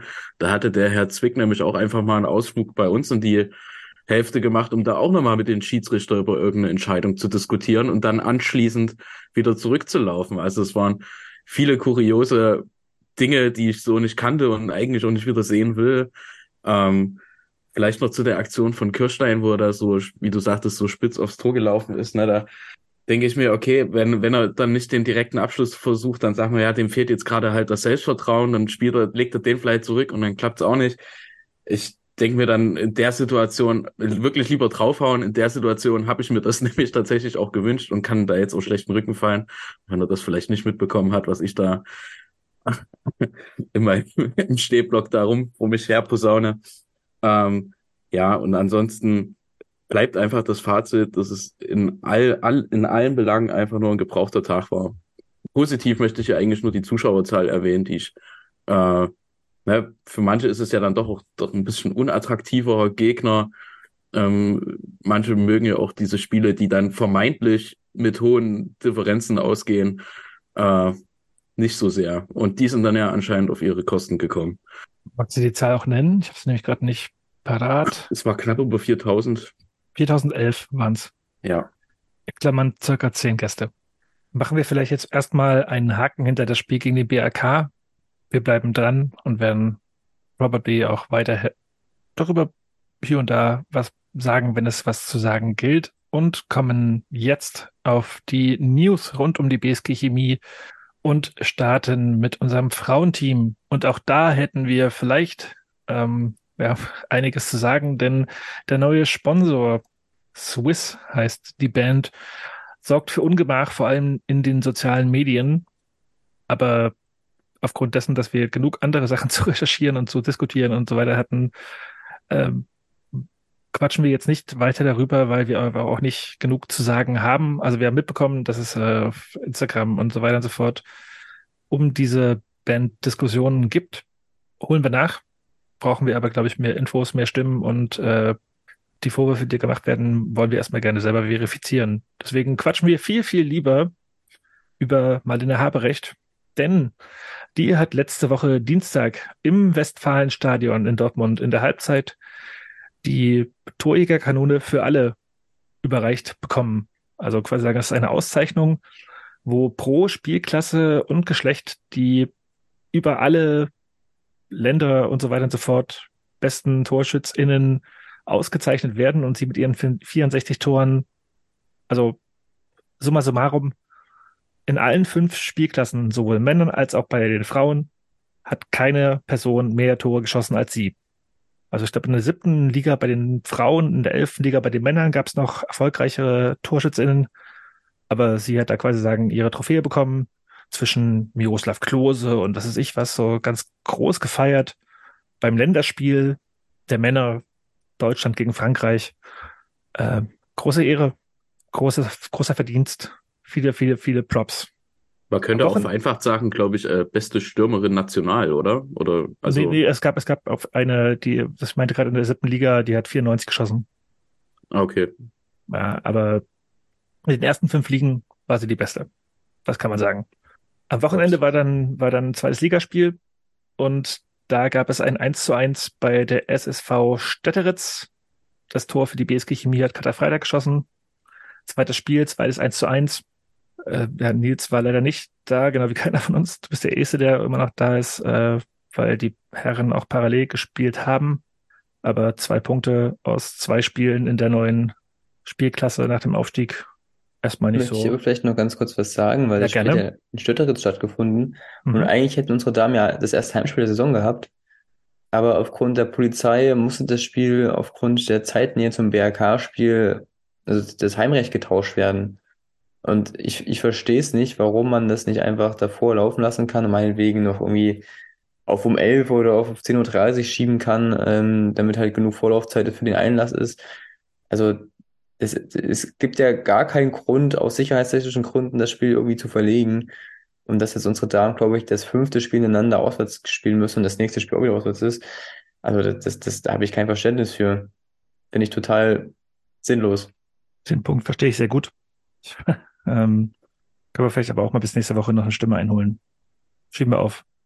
Also beide Themen, die wir gerade angesprochen haben, ähm, können wir gerade nicht mehr viel zu sagen. Aber ich finde es auch, also du hast schon mal geschrieben, ist mir gerade auch wieder aufgefallen, dass äh, dieser Heimrechtstausch ja irgendwie sehr blöd daherkam. Auch gerade im Hinblick auf, vielleicht sind da ein paar mehr Leute da. Ja. Zwei News aus dem chemischen Kosmos gibt es noch, die wir machen, bevor wir auf den Spieltag der Regionalliga Nordost zu sprechen kommen. Und den einen betrifft äh, deinen neuen Lieblingsplatz. Nils, erklär mal, was es damit auf sich hat. Ähm, ja, wie schon länger angekündigt, gibt es ja jetzt die große Renovierung des Dammsitzes, wo die Betonsockel teilweise und die Sitze allesamt ausgetauscht werden gegen neue und modernere und hoffentlich auch bequemere und rückenschonende Sitze äh, ausgetauscht werden. Die alten werden in einer ja, Refinanzierungskampagne, möchte ich mal das Ganze nennen, verkauft. Es gibt eine Sitzschale für den symbolischen Preis von 64, äh, nee, für 51 Euro und drei für 64 oder so. Und es gibt auch noch die untere schiebende Variante. Eine Sitzschale 1964 und Ach, drei genau Sitzschalen so. 51. Pardon, pardon. Äh, und eine unterschriebene Sitzschale für 99 Euro. Also ähnlich wie bei den Corona-Paketen könnt ihr da selbst entscheiden, wie viel ihr geben möchtet oder wie viele Sitzschalen ihr in eurem Garten braucht. Ähm, die gibt's dann irgendwann mal zur Abholung in Leutsch. Ähm, Finde ich eine super tolle Aktion und laut dem neuesten Homepage-Beitrag wurden 17 Prozent der 105.000 Euro, die für den, ja, für den Neubau oder der Renovierung des Dammsitzes benötigt werden, wieder eingeholt. Ist auf jeden Fall schon ordentlich und wer vielleicht eine neue Sitzschale oder eine neue Bank im Garten braucht, kann da sich da gerne mal bedienen. Eine Neuigkeit gab es noch, die Bastian wahrscheinlich am meisten interessiert, denn es gibt jetzt eine Klärung bezüglich der Causa Waldparkplatz. Und als jemand, der immer von da äh, über die Autobahn anreist und gerne da parkt, äh, hast du das mitbekommen und äh, kannst du uns da was zu, zu sagen? Also es gab ja in den vergangenen Monaten, ja, ich habe das mitbekommen und ja, ich nutze gerne den Waldparkplatz und ich durfte jetzt auch lernen, im Übrigen erst heute, dass es sich hierbei um ein wirklich eine historische Einrichtung äh, handelt und auch das ist wohl letztendlich der ausschlaggebende Grund, warum der Waldparkplatz jetzt offenbar doch gerettet ist. Ähm, es gab ja in den vergangenen Monaten immer wieder Verwirrung um den Waldparkplatz. Ähm, weil also der Waldparkplatz, der quasi äh, südlich vom Norddamm äh, zu erreichen ist und ähm, quasi der Hintereingang zum AKS, wenn man so will. Und ähm, ja, die, die, ich weiß gar nicht, wann das zuerst der Fall war, irgendwann im Frühjahr, glaube ich, war der das erste Mal gesperrt vom Ordnungsamt oder wie auch immer. Ähm, und äh, ja, es gab ein paar Spiele, wo man den auf jeden Fall nicht benutzen durfte ähm, amtlicherseits und die, ja, nun gibt es Klarheit. Der Waldparkplatz darf doch weiter genutzt werden. Hintergrund ist, dass der offenbar bereits in den 50er oder 60er Jahren ähm, da schon so genutzt wurde. Und ich meine auch, dass der Verein Dokumentationen angestellt hat, um eben genau das zu belegen, dass äh, es hier quasi ein sozusagen Bestandsschutzrecht gibt. Ähm, und äh, klar, wir wissen ja alle um die doch schon schwierigen Bedingungen. Das handelt sich um ein Naturschutzgebiet und ähm, ich kann es schon auch verstehen, muss ich ganz ehrlich sagen, dass es, es irgendwie nicht so toll ist, da mit dem Auto durch den Auenwald zu fahren. Aber aus rein praktischen Gesichtspunkten äh, ist es, glaube ich, schon ganz okay, äh, wenn der, wenn der AKS noch äh, weitere Parkplätze hat als vor dem Haupteingang, weil da sind sie ja doch auch sehr überschaubar. Ansonsten verteilt sich das auf das Wohngebiet. Und ähm, ja, deshalb finde ich es schon okay, dass der Waldparkplatz jetzt offenbar gerettet ist. Ich glaube, das erste Mal gab es diese Diskussion um diesen Parkplatz beim Cottbus-Spiel passenderweise, oder? Im Mai. Mhm. Bei dem Heimspiel gegen Cottbus, okay. Ja, wo es noch andere Sachen gab und so. Ja. Mhm.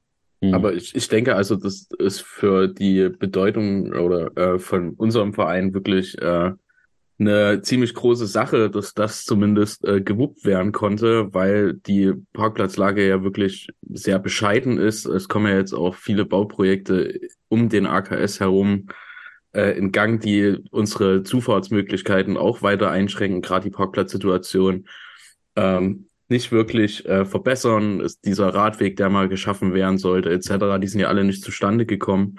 Und ich glaube, wenn jetzt das noch weggebrochen wäre, dann wäre es auch in Zukunft, äh, naja, zumindest fragwürdig, ob eine höhere Kapazität überhaupt darstellbar ist, wenn die Situation so gewesen wäre, dass wir de facto nur den Parkplatz vorm AKS zur Verfügung gehabt hätten. Also ich denke, äh, dass dort irgendwie ein Parkhaus etc. entsteht, ist jetzt nicht so das, was wir uns wünschen.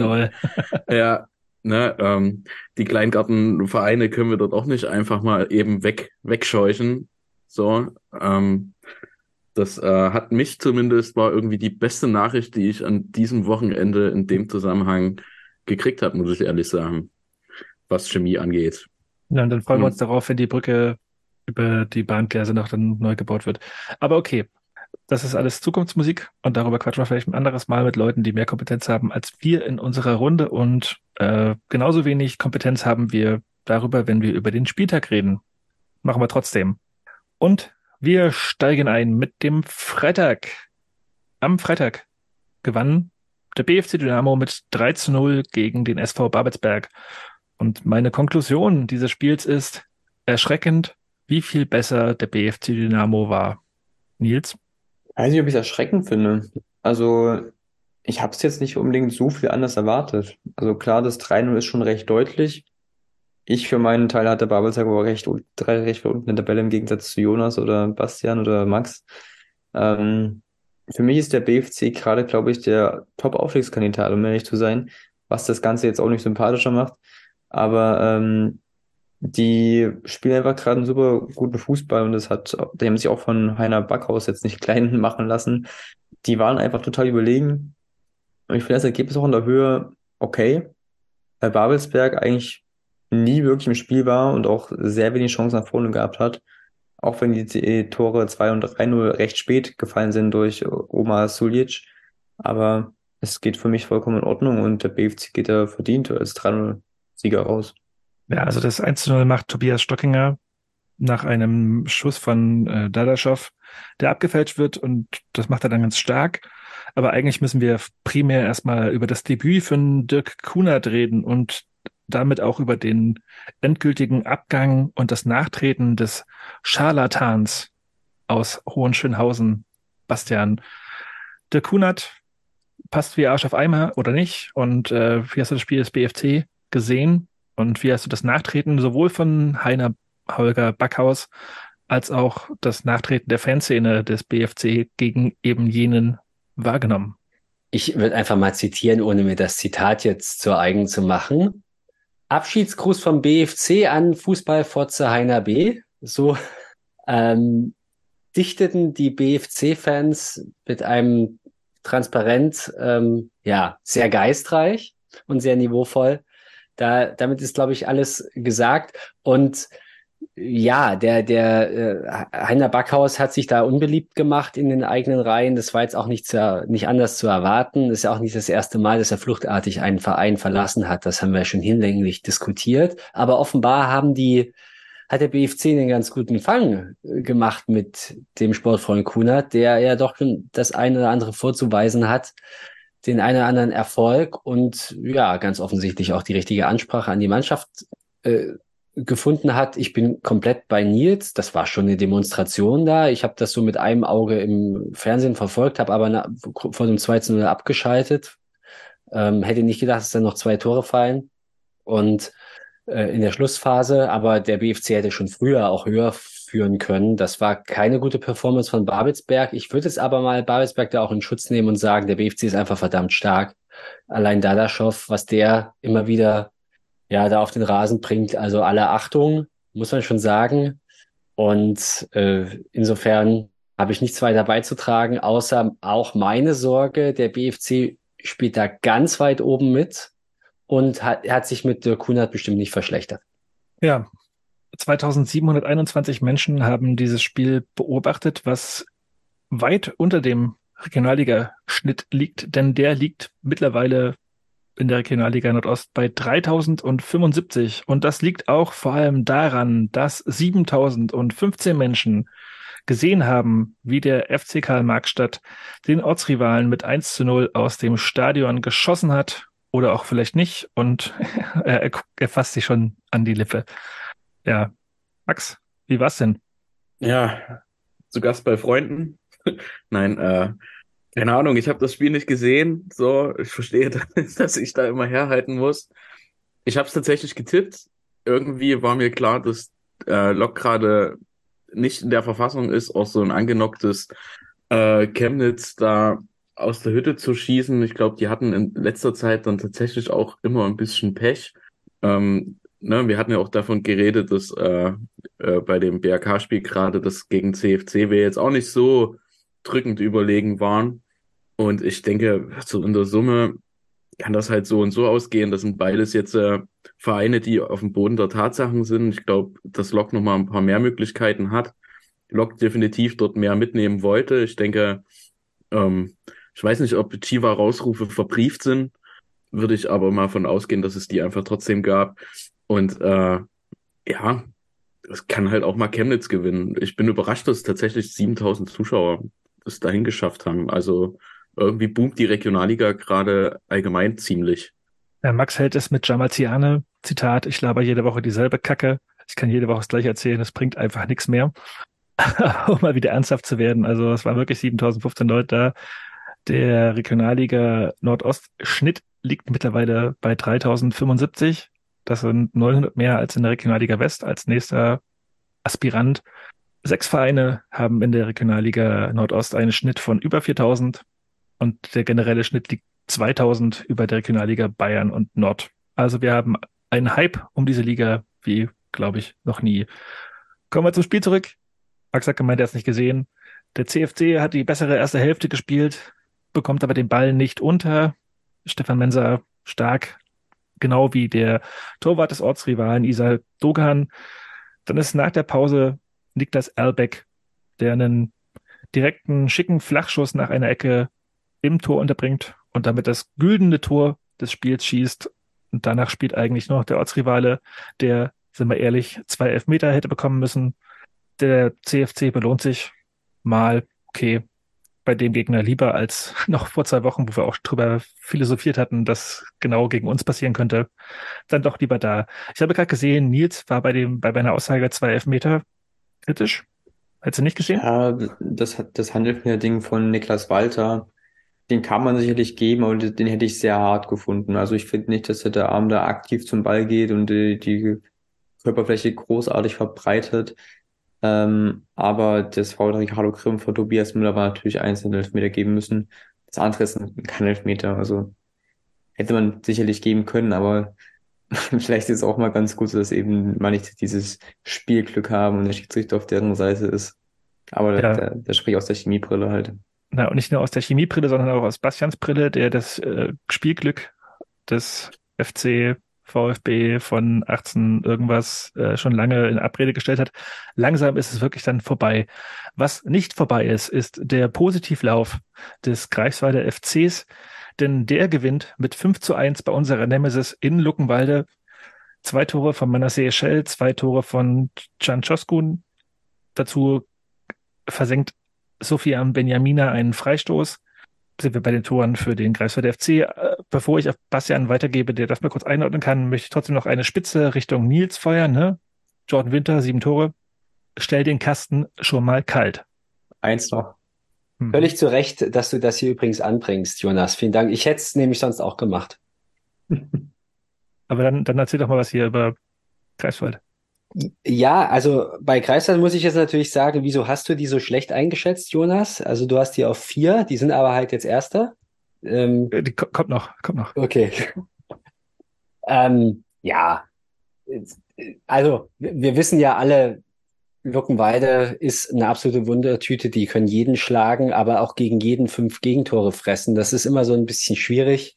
Bei Marcel Echel ist ganz offenbar der, der Knoten geplatzt, der jetzt hier zweimal getroffen hat, nachdem er zuvor auch schon im Pokal getroffen hat. Das vielleicht als nicht ganz unwesentliche Randnotiz. Und man sieht auch, wenn man die Jubelbilder anschaut, die, also man interpretiert jetzt wieder was rein, aber die Mannschaft scheint durchaus zu funktionieren. Und ich weiß nicht, wer es war. Ich glaube, Joskun oder so hat nach dem Spiel das eben auch gesagt, dass sie eine, eine, eine eingeschworene Gemeinschaft sind oder eine funktionierende Mannschaft. Ich glaube, Mani, Mani, Mani auch selbst quasi sagen so, er hat sich ja. gefreut, dass er die Tore geschossen hat. Genau. Und die, und die Mannschaft hat sich für ihn mitgefreut. Genau, genau das genau. hat er auch, hat er auch gesagt. Aber Joskun hat es, glaube ich, auch gesagt. Und das sieht man dann auch. Und das wäre jetzt irgendwie auch mein, mein Ansatz, weil die Mannschaft vom GFC war ja vergangene Saison schon gut. Jetzt ist sie mutmaßlich etwas besser, aber gar nicht mal unbedingt von der Besetzung her, aber auf einmal läuft es da. Und ja, also mit denen ist irgendwie auch zu rechnen, finde ich jetzt. Aber man muss schon auch immer aufpassen, äh, weil man weiß bei, bei Luckenwalde auch nicht so richtig, in welche Richtung das jetzt bei denen geht, muss man jetzt auch ganz ehrlich sagen. Und äh, die orientieren sich jetzt eh, eher nach unten. Aber ja, ich habe das zur Kenntnis genommen. Äh, man muss erstmal, muss man erstmal so hinlegen und der GFC steht halt an der Spitze der Tabelle, wo andere hinwollen. Ja, und auch als, also Greifswald ist das einzige ungeschlagene Team jetzt nach sieben Spieltagen. Ähm, habe ich natürlich auch vor der Saison gewusst. Die stürzen dann noch ab auf Platz vier. natürlich wo du gerade bei Randnotizen warst, was mir noch aufgefallen ist bei den Ostsports-Highlights, äh, Christian Flath im Interview fand ich mega souverän und sehr, sehr eloquent und alles. Also äh, hatte ich. Ich fand den auch gut. Hatte, ich nicht, hatte, äh, hatte ich nicht so, hatte ich nicht so auf dem Schirm, dass der halt einfach so so geil vor der Kamera tritt und so schlaue Sachen sagt. Das ich finde das, finde das total witzig, weil ich hatte den gleichen Gedanken. Ich frage mich ja, was der da in Luckenwalde hat. Hat er irgendwie seine Oma umgebracht und Heiko Braune weiß das? Ich weiß es nicht, aber irgendwas ist doch da.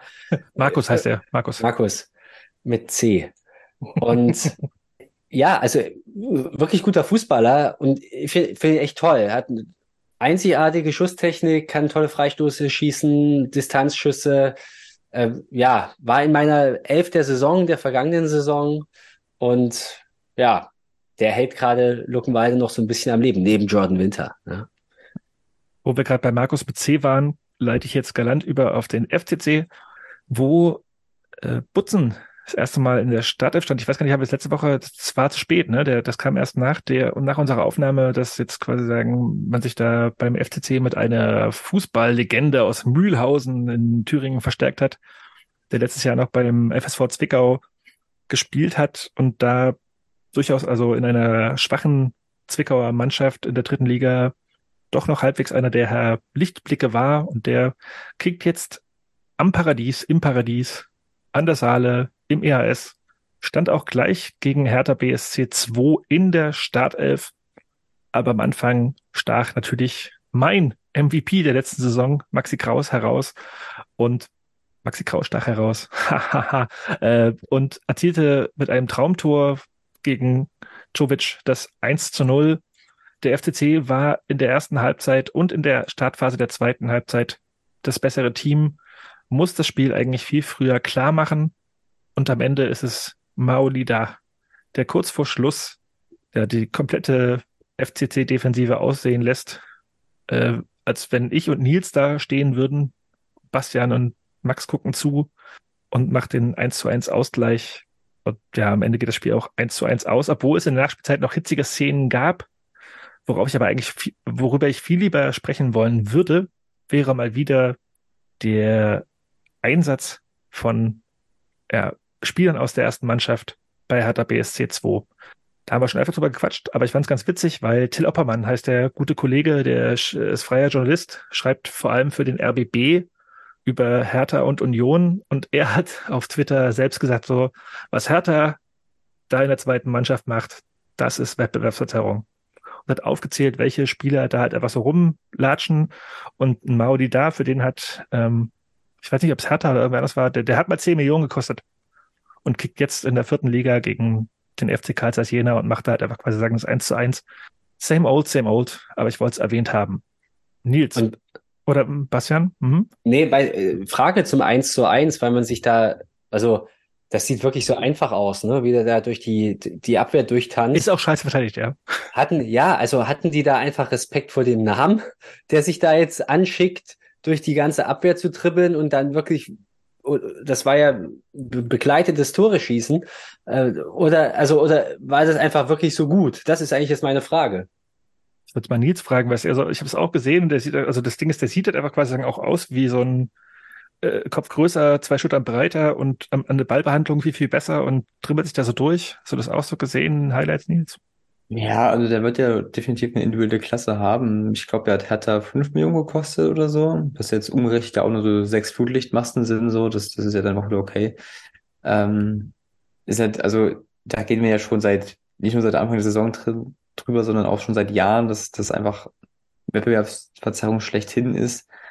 Ähm, es gab ja mal einen Spieler, wo, glaube ich, sieben Spieler aus der zweiten Mannschaft zuvor am Tag bei der ersten waren das sagt ja alles. Auch ein Derry Sherhan, der hat ja da nichts zu suchen. Der könnte locker zweite Liga spielen. Also es ist und bleibt einfach ähm, ja belastend. Also weil dann verlieren die, die wie vor der Länderspielpause 3-2 in Eilenburg. Jetzt trotzdem Jena wieder einen Punkt ab. Nächste Woche schrauben sie, weiß nicht, wo sie spielen, keine Ahnung, Kreiswald 8-0 auseinander. Ich halte alles für möglich. Das, es ist halt wirklich sinnlos und man weiß halt nicht, wie man das regulieren kann, weil irgendwie fehlt der Glaube auf eine, auf eine Reform A und halt auch auf eine Reform der zweiten Mannschaft. Und daher würden wir da noch eine Weile drüber reden werden müssen.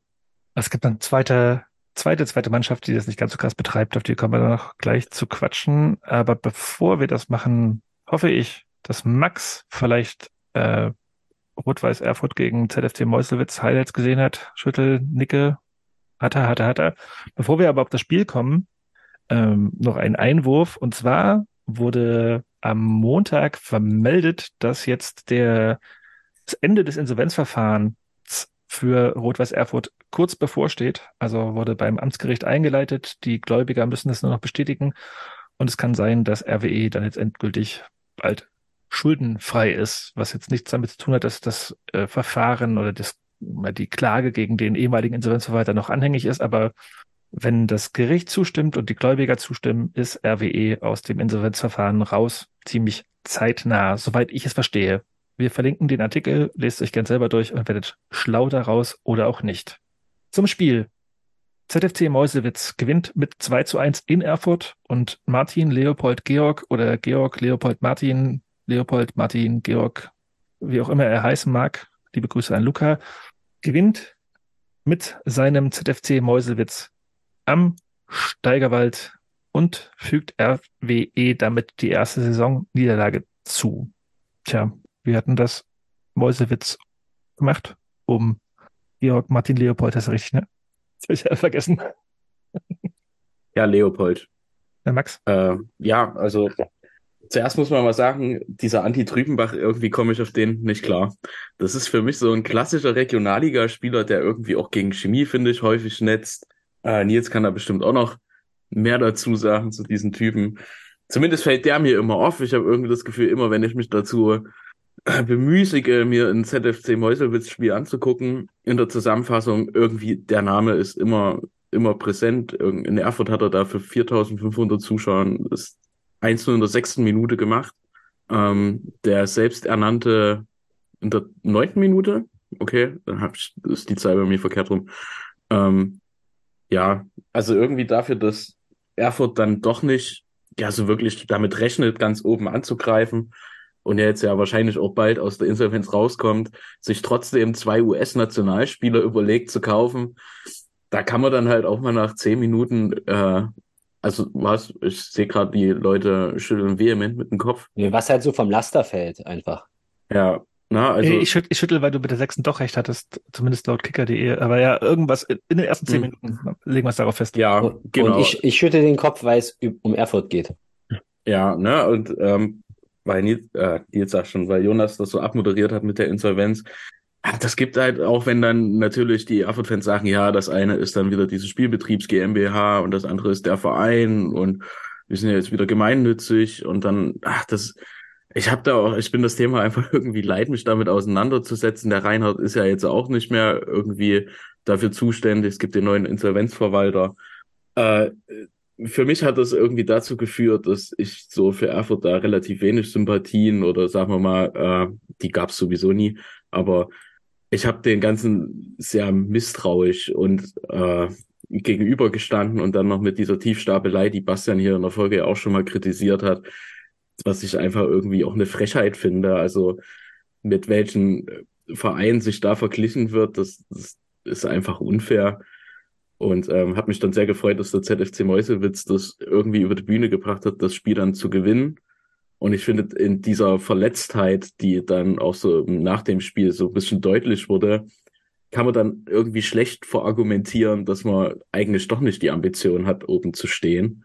Also weiß nicht, wie ihr das wahrgenommen habt, aber ich denke, das hat den dort schon allen sehr, sehr wehgetan und ist ja auch verständlich.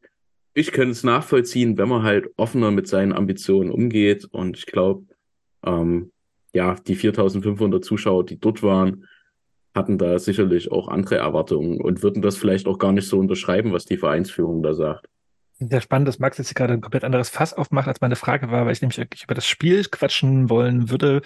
Ich mache es mal kurz, ich fasse es mal kurz zusammen, ne? Andi Trübenbach Sorry. macht in der tatsächlich der sechsten Minute nach einem wunderbaren Zuspiel von äh, Malcolm Badu, der aber eigentlich für Erfurt spielt, das 1 zu 0 für den ZFC. Mäusewitz ist danach vorne sehr, sehr angriffslustig. Hinten stehen sie kompakt. In der 44. Minute ist Miatke, der nach einer Flanke mit dem Arm am Ball ist und dann gleicht Mergel per Strafstoß aus. Doch Meuselwitz, Luis Fischer heißt er, setzt sich stark durch und Netz zur Führung in der 74. Minute.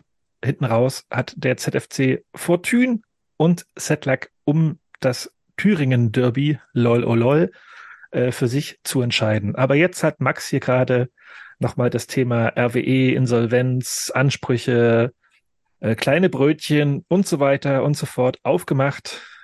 Und jetzt, Bastian? Äh, ja, sollte ich dazu jetzt was sagen? Ich freue mich einfach, dass die mal verloren haben. Das tut ja auch der Liga ganz gut, oder? Gut, beste Aussage.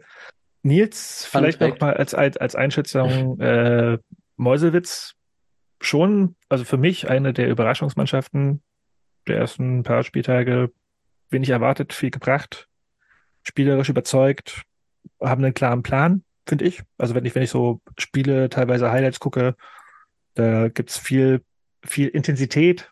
Ähm, klar auch ein bisschen, ne, also mit dem Material, was sie haben, Fortune, was ich gerade meinte, dass man das Spiel jetzt gegen Erfurt gewinnt, hat, war glücklich, aber da ist schon ein klares Anlaufverhalten zu erkennen in den Highlights, die wir nur sehen können, zumeist. Und auch äh, Kompaktheit hinten. Also das, was, was äh, Leopold da dem Verein einzu eingeimpft hat in den ersten Wochen der Saison. Sieht gut aus. Oder? Ja, auf jeden Fall. Also das, das haben wir, glaube ich, auch schon in vorigen Folgen thematisiert, dass das im Vergleich zur letzten Saison unter Heiko Weber ja schon ein deutlicher spielerischer Sprung nach vorne ist. Jetzt passt das Ergebnis auch mal. Gegen Luckenwalde, Viktoria Berlin waren die ab der zweiten Halbzeit komplett platt, konditionell. Da hat man jetzt anscheinend in der Spielpause ein bisschen dran gearbeitet. Natürlich hat man jetzt ein bisschen Glück, aber wenn du Mäusels bist und Erfolg gewinnst, brauchst du auch ein bisschen Glück. So, das, das brauchst du halt einfach, weil gegen so eine Top-Mannschaft der Liga, die halt einfach auch total viel individuelle Klasse haben, kannst du jetzt nicht 90 Minuten lang das Spiel machen. Ich fand, die haben das sehr, sehr gut gemacht. Man sieht auch den Fortschritt, den spielerischen, glaube ich, auch ein bisschen an den mitgereisten Fans, die, glaube ich, so viele waren, wahrscheinlich Mäusels noch nie irgendwo mitgebracht hat. Dementsprechend hängt das dann natürlich auch mal zusammen, weil wenn die Mannschaft besser spielt, kommen mehr Leute mit. Das ist ja immer so. Ähm, dennoch natürlich vollkommen überraschend, dieser Sieg. Wie Bastian schon gesagt hat, tut es aber der Liga ganz gut. der würde ich gerne mal den Funfact anbringen, dass bei über 180 Leuten in Kicktipp eine Person den Auswärtssieg erahnt hat. Liebe Grüße an Johannes an der Stelle, der 0 zu 2 getippt hat. Leider gab es dann doch noch ein Gegentor. Ähm, aber ja, damit hat einfach niemand gerechnet. Und jetzt ist Mollwitz, glaube ich, etwas, äh, ja, doch ein bisschen ruhigen Fahrwasser, nachdem man dann doch dachte, nach der Niederlage gegen Viktoria Berlin, dass man da, ja, vielleicht auch schon ein bisschen nach unten schielen kann. Aber ich glaube, die machen da im Mittelfeld ihr Ding und vielleicht werden die auch mal nach oben schielen irgendwann mal, so in die erste oder in die obere Tabellenhälfte. Ich hoffe, dass wir jetzt Max ganze Takes zu Erfurt nicht so komplett über den Haufen oder rummoderiert haben und er mit zufrieden ist, wie wir es gerade abgehandelt haben. Er, er sagt, okay, go, go, go on, go on. Von daher leite ich über von Nils äh, kleinen, kleiner, kleinen Brückenhinweis über auf Victoria Berlin gegen Eilenburg am Sonntag. Und das sind wir bei dem Spiel, was ich vorhin angesprochen habe, weil du meintest, Nils, so ein schlechtes Regionalligaspiel habe ich wahrscheinlich noch nie gesehen und ich gucke viele Highlights der Regionalliga Nordost. Aber so ein Scheiß wie Victoria Berlin gegen Eilenburg habe ich bei Ostsport, glaube ich, noch nie gucken müssen. Positiv hervorheben kann man, Victoria Berlin bleibt seit der Niederlage in Leutsch ungeschlagen. Und danach habe ich aufgehört zu schreiben. Ich war irgendwie so, ja, die erste Chance gehört Eilenburg, Möbius Kopf nach Ecke an die Latte. Und das war's. Es waren sieben Minuten Highlights, wo ich kein Highlight gesehen habe. Bastian guckt anerkennend und zustimmt, vermute ich. Äh, ja, also Victoria ist ja in dieser Saison bislang nicht durch Offensivqualitäten beziehungsweise durch irgendwas aufgefallen. Ja, durch durch äh, durch Tore schießen, aber ich habe jetzt schon Wortfindungsstörungen. Ich wollte noch was anderes also, ich kann sagen. Mir, ich kann mir kurz sagen. Also sie sind nicht dadurch ausgefallen, dass sie ganz viele Tore schießen. 5 zu 3 Torverhältnis nach sie, sieben Spielen. Hinten, dafür stehen sie hinten stabil. Und dann haben wir auf der anderen Seite Einburg, die, die ganz viel wollen, aber nicht so viel können. Das muss man jetzt auch sagen. Auch wenn manch einer die schon hoch stilisiert zu, zu den, ja, zum neuen Luckenwalde der Liga oder was auch immer. Also Einburg, ja, ist nach wie vor einfach nur eine sehr motivierte Oberligatruppe und die aber ganz gute Ergebnisse einfährt. Und klar, die nehmen den Punkt da bei Victoria gerne mit. Ähm, und bei allen Lästereien, Victoria steht vor uns in der Tabelle. Und Einburg hilft dieser Punkt gar nicht mal so sonderlich viel. Ich meine, die haben trotzdem in sieben Spielen fünf Punkte geholt.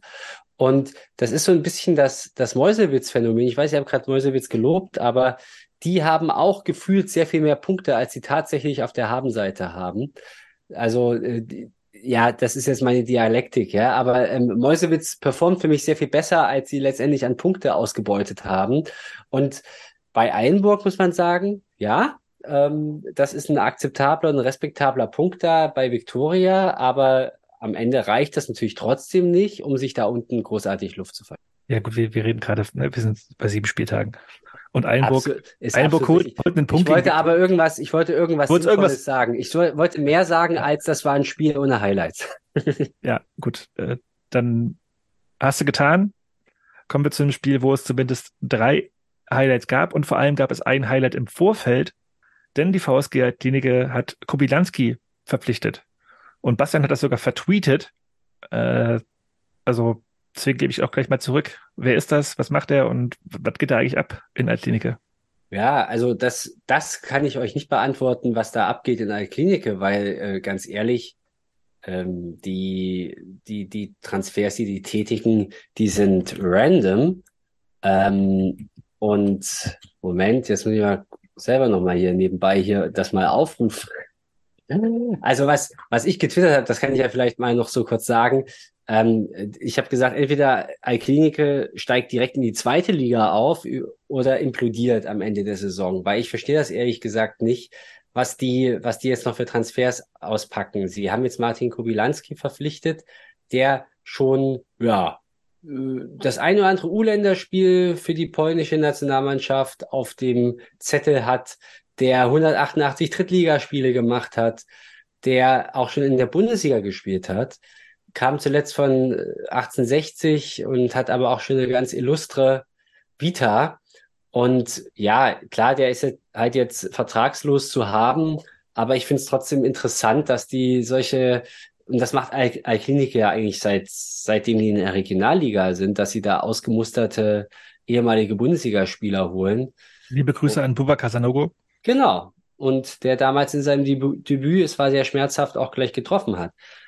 Ähm, und ja, ich finde ich finde das einfach krass, ja. Und wenn und, und um jetzt auf dieses Spiel zu kommen, da siehst du ja auch diesen diesen einen Moment, äh, dieses Freistoßtor oder das das Tor, was aus dem Freistoß resultiert, wo ähm, Gogia und Giorgi zusammenspielen und da eine ganze Hintermannschaft, die sich da auch töricht anstellt, überlisten, mit einem kurzen Gedankenblitz ähm, ja, also dann, da, das ist aber genau der Punkt. Wenn du solche Spieler in deinem Kader hast, reicht dir manchmal ein Moment, um ein ganzes Spiel zu entscheiden.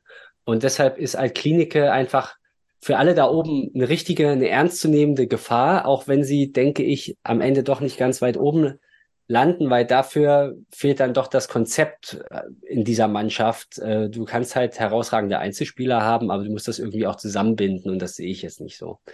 Aber ja, zum Spiel äh, der Hansa muss da Lehrgeld bezahlen gegen eine abgezocktere Mannschaft und äh, das ist halt irgendwie schon ein Muster, was sich durch die ganze Saison zieht, finde ich, bei Hansa 2, weil die bis auf dieses furiose 6 zu 1 gegen Chemnitz nicht so viel auf der Habenseite haben, was sie was sie jetzt hier anführen können. Und ansonsten zahlen sie sehr, sehr, sehr viel Lehrgeld und eben auch zu Hause gegen Altklinik, obwohl da eigentlich immer, wenn du dir die Spiele für sich anguckst, immer was drin war, finde ich.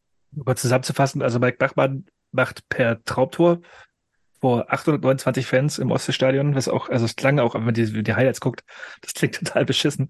Äh, Traumtor zum 1 zu 0, dann ist es das angesprochene Freistoß-Variantentor, also wo Chachi auf äh, Gogia gibt, der dann in die Mitte auf Bulang reinspielt, der aus fünf Metern das Ding einfach reindrückt. Dann ist es Türpitz mit einem sehr schönen Schuss, der auf 2 zu 1 steht und dabei bleibt es dann auch im Endeffekt. Äh, Hansa hatte gute Chancen in der zweiten Halbzeit zum Ausgleich, aber halt kein Fortune und damit ist das Spiel dann auch im Endeffekt auserzählt. Aber da sind wir bei der zweiten Mannschaft, die ich vorhin meinte. Also Hansa 2 hat jetzt quasi sagen mit äh, Breyer und äh, wie ist der Luxemburger Nils? Sebastian Thiel. Genau, die beiden äh, ja potenziellen Spieler, die auch in der ersten spielen könnten, abgegeben. Also ähm, Breyer spielt jetzt bei Lübeck und Thiel weiß gar nicht, wo der jetzt hingegangen ist.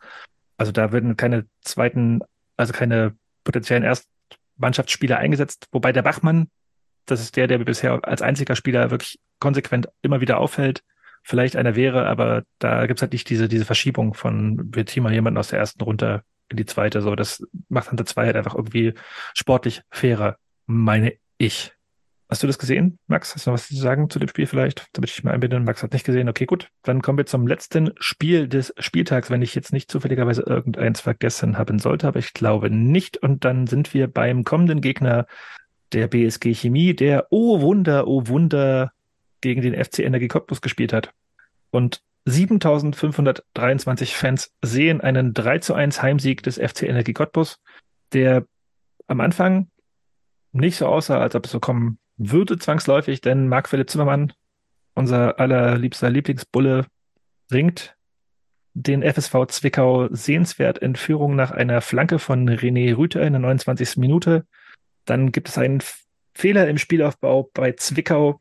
Cottbus spielt es schnell über Thiele, Österhelwig zu Heike, der seinen Platz nutzt und ausgleicht. Nur sieben Minuten nach dem Führungstreffer. Lena ist im Tor, der Zwickau sieht dabei nicht gut aus.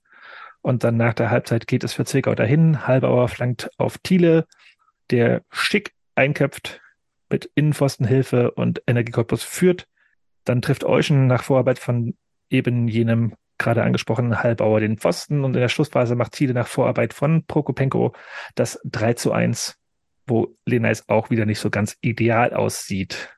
Das wäre jetzt meine Kurzzusammenfassung zu dem Spiel. Eigentlich wollt ihr noch was dazu zwangsläufig sagen über Cottbus und äh, Peter Wollitz Rants danach und irgendwas? Weil eigentlich würde ich lieber gerne mal so ein bisschen auf den kommenden Gegner der BSG Chemie eingehen. Denn der FSV Zwickau sieht für mich nach den ersten sieben Spieltagen aus wie ein Gegner, bei dem man was mitnehmen könnte. Denn Rico Schmidt spielt einen sehr defensiven Fußball, der auf Sicherheit bedacht ist, aber auch irgendwie überhaupt nicht das Gefühl bei mir macht, vor denen muss man Angst haben. Oder Nils? Ja, ich habe jetzt auch den Keeperwechsel ehrlich gesagt nicht verstanden, weil Lukas Siemann das für mich vorher deutlich ordentlicher gemacht hat als Benjamin Lehner ist, der jetzt, finde ich, bei allen drei Gegentoren jetzt nicht komplett unschuldig aussah. Ähm, also hoffe ich natürlich, dass er auch am Freitag im Tor steht.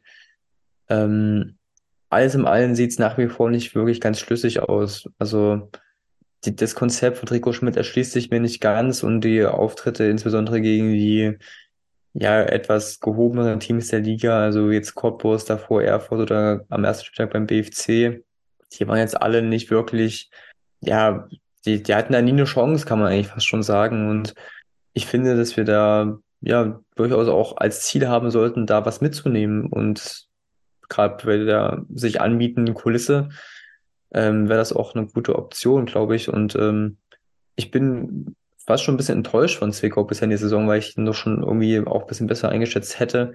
Aber bisher, vielleicht liegt es auch am etwas konservativen Trainer, sieht das für mich wirklich äh, ja, sehr langweilig aus.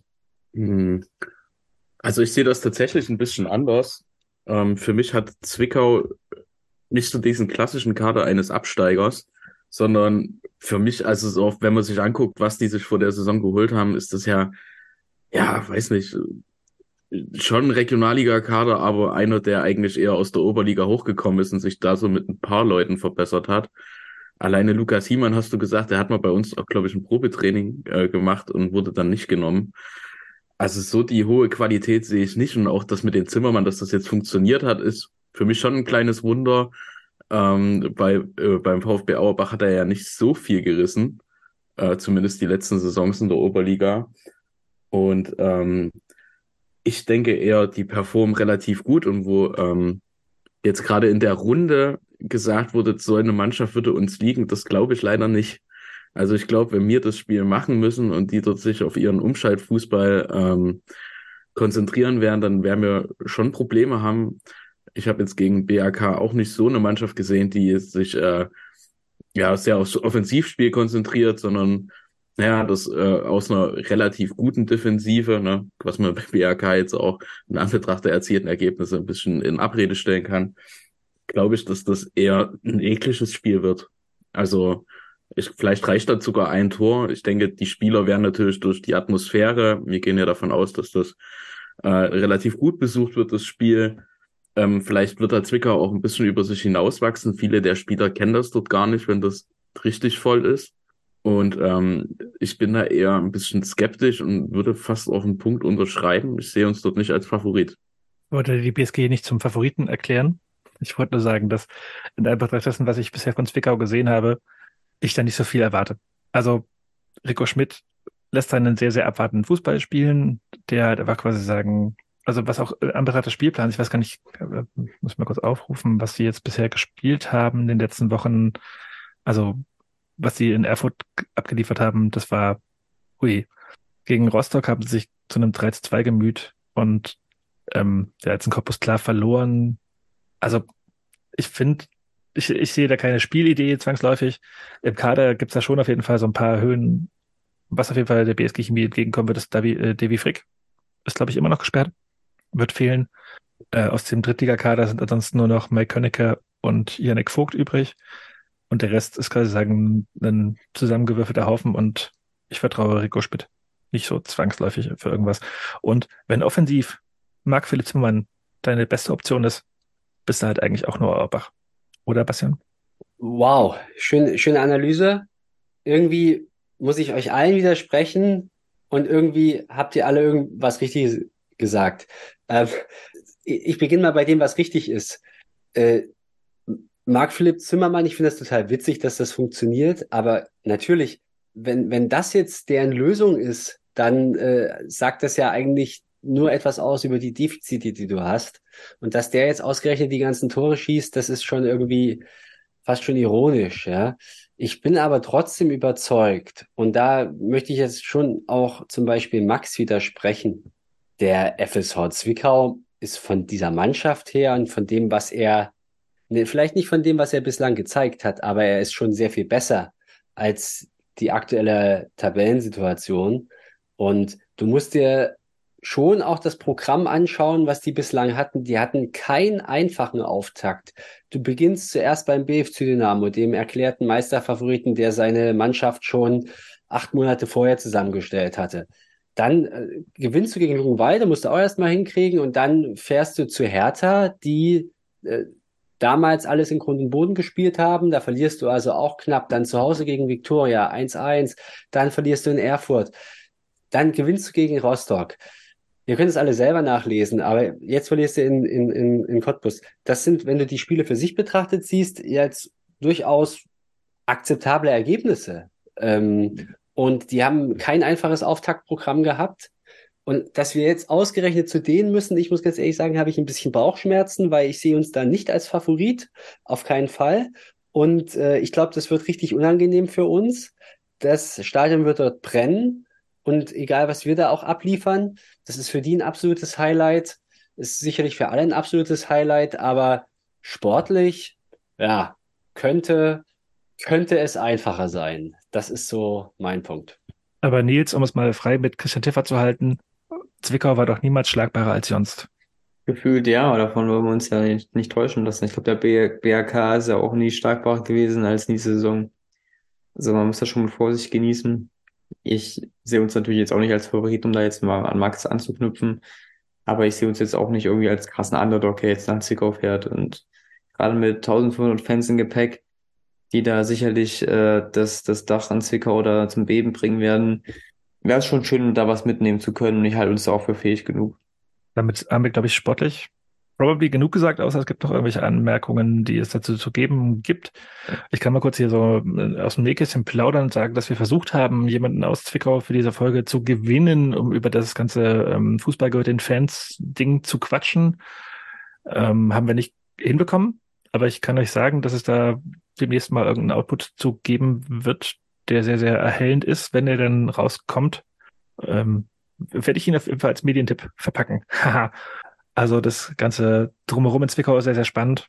Und äh, ich bin auf jeden Fall auch sehr, sehr gespannt darauf, dahin zu fahren am Freitag und äh, mal mitzuerleben, wie denn so der, die Vibes in Zwickau gerade sind, weil ich glaube, dass das für die Kurve, den Verein und die Fanszene und so weiter und so fort gerade einen Vibe gibt, den ich miterleben wollen möchte. Damit sind wir durch, durch Spieltag, BSG News, ein ganz großes Thema und kommen jetzt zum Kick-Tipp. Wenn ihr vermisst, dass wir jetzt wieder über die Saison 63, 64 reden, das machen wir nicht deswegen, weil sich die BSG Chemie 1963, 64 vor 60 Jahren gerade noch in der Länderspielpause befand ähm, wann, wann kommt nächste Woche dann wieder, ne? Oder? Ja, in der übernächsten Folge. Okay. Äh, kommt bald wieder. Und jetzt übergebe ich an Nils, der Kicktipp macht und vielleicht auch mal mit dem Kicktipp der Frauen einsteigt, weil das haben wir gesagt, machen wir jetzt mal. Können wir gerne machen, weil da haben wir ja auch ja, weltmeisterliche TeilnehmerInnen mittlerweile in den Reihen. Äh, leider hat sie vergessen zu tippen. Also Frau Mittag, falls Sie uns hören, bitte tippen Sie das nächste Mal sehr gerne mit. Ähm, da sind wir jetzt ja am, beim zweiten Spieltag der Landesliga Sachsen-Saison plus halt auch weitere zwei Spiele der BSG Frauen im Sachsenpokal. Also insgesamt zwei Spieltage und zwei Einzelspiele wurden getippt. Ähm, da steht, also es stehen insgesamt vier SpielerInnen der Damenmannschaft an der, also auf den ersten vier Plätzen. Namentlich sind das Lara Erna Krause, Jasmin Gehring, Viktoria Ida Meier und Finja Schönball. Ähm, natürlich sind auch Jonas und ich am Start. Ich bin auf Platz 11. Habe diesen Spieltag zwölf Plätze gut gemacht. Jonas hat auch sechs Plätze gut gemacht, steht auf Platz 20. Ähm, ja, macht da weiterhin gerne mit. Also können wir weiterhin sehr gerne beitreten. Es sind ja durchaus so ungefähr 60, 60, 70 Leute in der Tipprunde. Viele haben vergessen zu tippen. Ähm, könnt ihr euch natürlich auch eine Einstellung einstellen, dass ihr deine Tipp-Erinnerung bekommt. Ich möchte natürlich noch gerne den Spieltagssieger nennen. Das war Rolf mit 16 Punkten diesen Spieltag, der auf Platz 5 vorgeprescht ist. Also es lohnt sich schon, es macht sehr viel Spaß. Man kann sehr viel über den Frauenfußball in Sachsen lernen. Und ja, das kann ja auch nicht schaden. Kommen wir zur Männer-Tippspielrunde. Und da wäre ich ganz froh, wenn ich auf Platz 20 liegen würde. Ja, ironischerweise haben wir hier den Platz 1 und den Spieltagssieger sitzen. Frisch eingeflogen aus Karl-Marx-Stadt. Max Ja. mit insgesamt runden 100 Punkten auf Platz 1. Ähm, äh, mit ihm Spieltagssieger ist übrigens auch negativ dekadent geworden. Auf Platz 17 steht dieser jetzt, hat 49 Plätze gut gemacht. Ich lese wie abgemacht die Top 10 vor, um mal alle UserInnen würdigen zu dürfen, außer Max. Äh, auf Platz 2 steht Ilicic 64, auf Platz 3 immer noch Ola, auf Platz 4 Markel, Platz 5 Ilidan, geteilt mit Nilo. Geteilter Platz 7 geht an König Isidor und Orakel Krakel und ein dreigeteilter Platz 9 von BFCD, Kunzi und Yeah. Was uns anbetrifft, ich stehe auf Platz 22, habe nur einen Punkt weniger geholt als Max mit 16 Punkten, habe 44 Plätze gut gemacht. Dann steht Lochi auf Platz 33, hat 8 Punkte diesen Spieltag gemacht, hat sogar eher Plätze verloren, 7 an der Zahl. Basti auf Platz 48 mit 12 Punkten diesen Spieltag, aber auch 18 Plätze gut gemacht. Das Mann auf Platz 53 mit nur 4 Punkten diesen Spieltag hat dementsprechend auch 30 Plätze verloren. Und der letzte unserer illustren Runde ist nur noch Jonas, wo ich etwas scrollen muss. Platz 86 mit neun Punkten an diesem Spieltag. Zwei Plätze gut gemacht. Ja, also Stolz auf mich. bist aufgestiegen irgendwo. Mhm. Mhm. Lass einen Medientipp machen, bitte schnell. Bastian, hast du welche? Einen halben. Ähm, ich habe mich im Zuge unserer schwierigen Debatte der vergangenen Tage, ähm, ha- habe ich versucht, ob ich irgendwas finde, was, was, ähm, was da ganz gut reinpasst. Ich habe was gefunden, was, womit ich einfach am Ende doch nur halb äh, einverstanden bin. Aber ich empfehle es jetzt trotzdem, weil ich habe es mir angeguckt und ähm, das ist aus der Reihe 37 Grad. Kennt ihr vielleicht diese ZDF-Doku-Reihe, die immer so soziale Themen in den Fokus stellt. Und da gibt's halt die Unterreihe 37 Grad Leben. Und ähm, da haben die sich lustigerweise, ähm, ja, gerade erst in der aktuellen Folge äh, mit, mit dem Thema Wokeness beschäftigt. Und äh, das ist ganz witzig, weil, äh, weil die da im Prinzip einen, ähm, einen Influencer haben, der quasi für die gesellschaftlich progressive Seite steht. Der ist natürlich queer und eine Journalistin aus Bayern natürlich, die, die für den öffentlich-rechtlichen Rundfunk arbeitet und dagegen argumentiert. Ähm, und die versuchen so ein bisschen diese Debatte aufzumachen, die du so hast. Äh, auf der einen Seite, ähm, wir, ähm, es, äh, es ist wichtig, quasi ähm, auch denjenigen eine Stimme zu geben, die sonst in der Gesellschaft und in den Medien und wo auch immer nicht gehört werden und über die sonst eher geredet wird, aber mit denen in der Regel nicht geredet wird. Das ist das eine.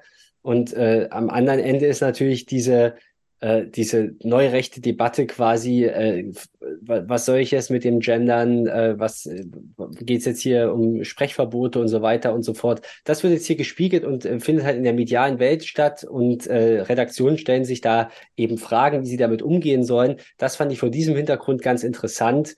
Ähm, und deshalb ist das mein Medientipp. Ich habe zwei Tipps, deswegen schiebe ich einen mal hier ein, bevor wir zu den nächsten beiden kommen.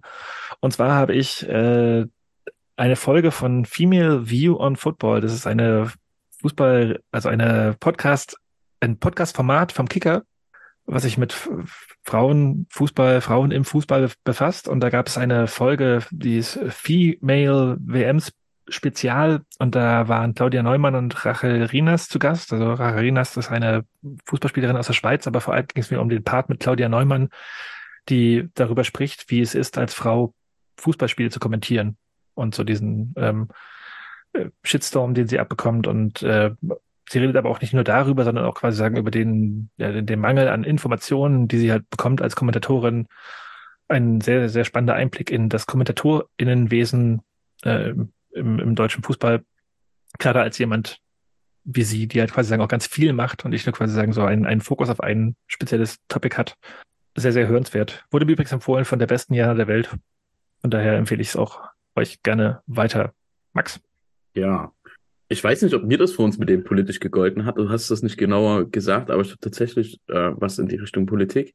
Und zwar äh, hat die Art, äh, der Sender Arte wieder eine schöne Doku rausgebracht, wie ich finde, wo es um äh, Taiwan geht.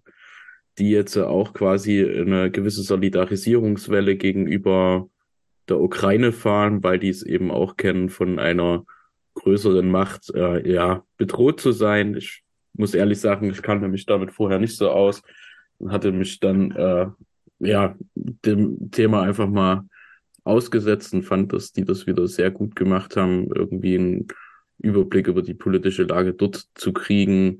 Dauert auch nur so 30 Minuten, heißt Spezial Taiwan mit offenen Karten, wo es so um die Ansprüche von China auf das Gebiet geht und auch so ein bisschen, äh, ja, vielleicht so, ja, geschichtlich geguckt wurde, wie es zum Beispiel in Hongkong gelaufen ist.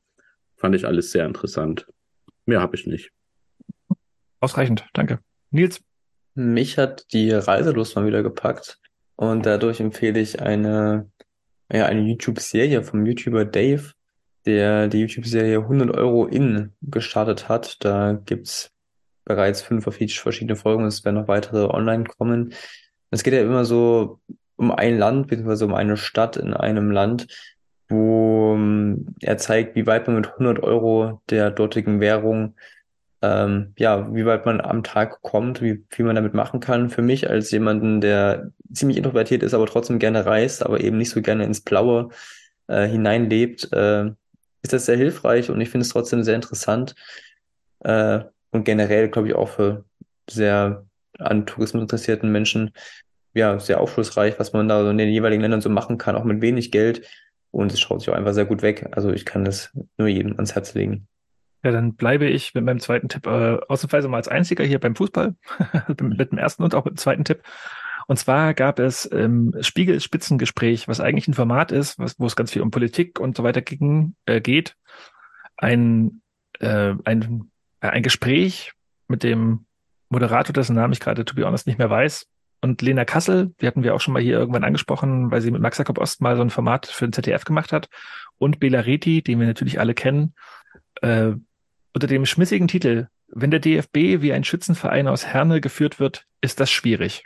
Und das spricht quasi sagen mit Lena Kassel eine sehr, sehr junge äh, Sportjournalistin, die auch vorher Fußball gespielt hat und die ich sehr, sehr mag und die sehr, sehr ja, eloquent daherkommt, zusammen mit dem arrivierten Sportjournalisten Bela Reti, der gerade in Rente gegangen ist, über die Krise im DFB. Hört sich gut weg. Kann man sich auch angucken. Also ich habe es nur gehört, to be honest, aber kann man sich auch angucken. Äh, so Videoformat, wo ganz, wo sich ganz viel gesiezt wird, warum keiner weiß, warum sich die Leute siezen, aber äh, ist eine sehr, sehr spannende Diskussion über die den Bundestrainer, den DFB und pointierte Aussagen. Belariti quatscht aus dem Nähkästchen von damals irgendwann und äh, Lena Kassel sagt so, okay, das hätte ich gerne lieber.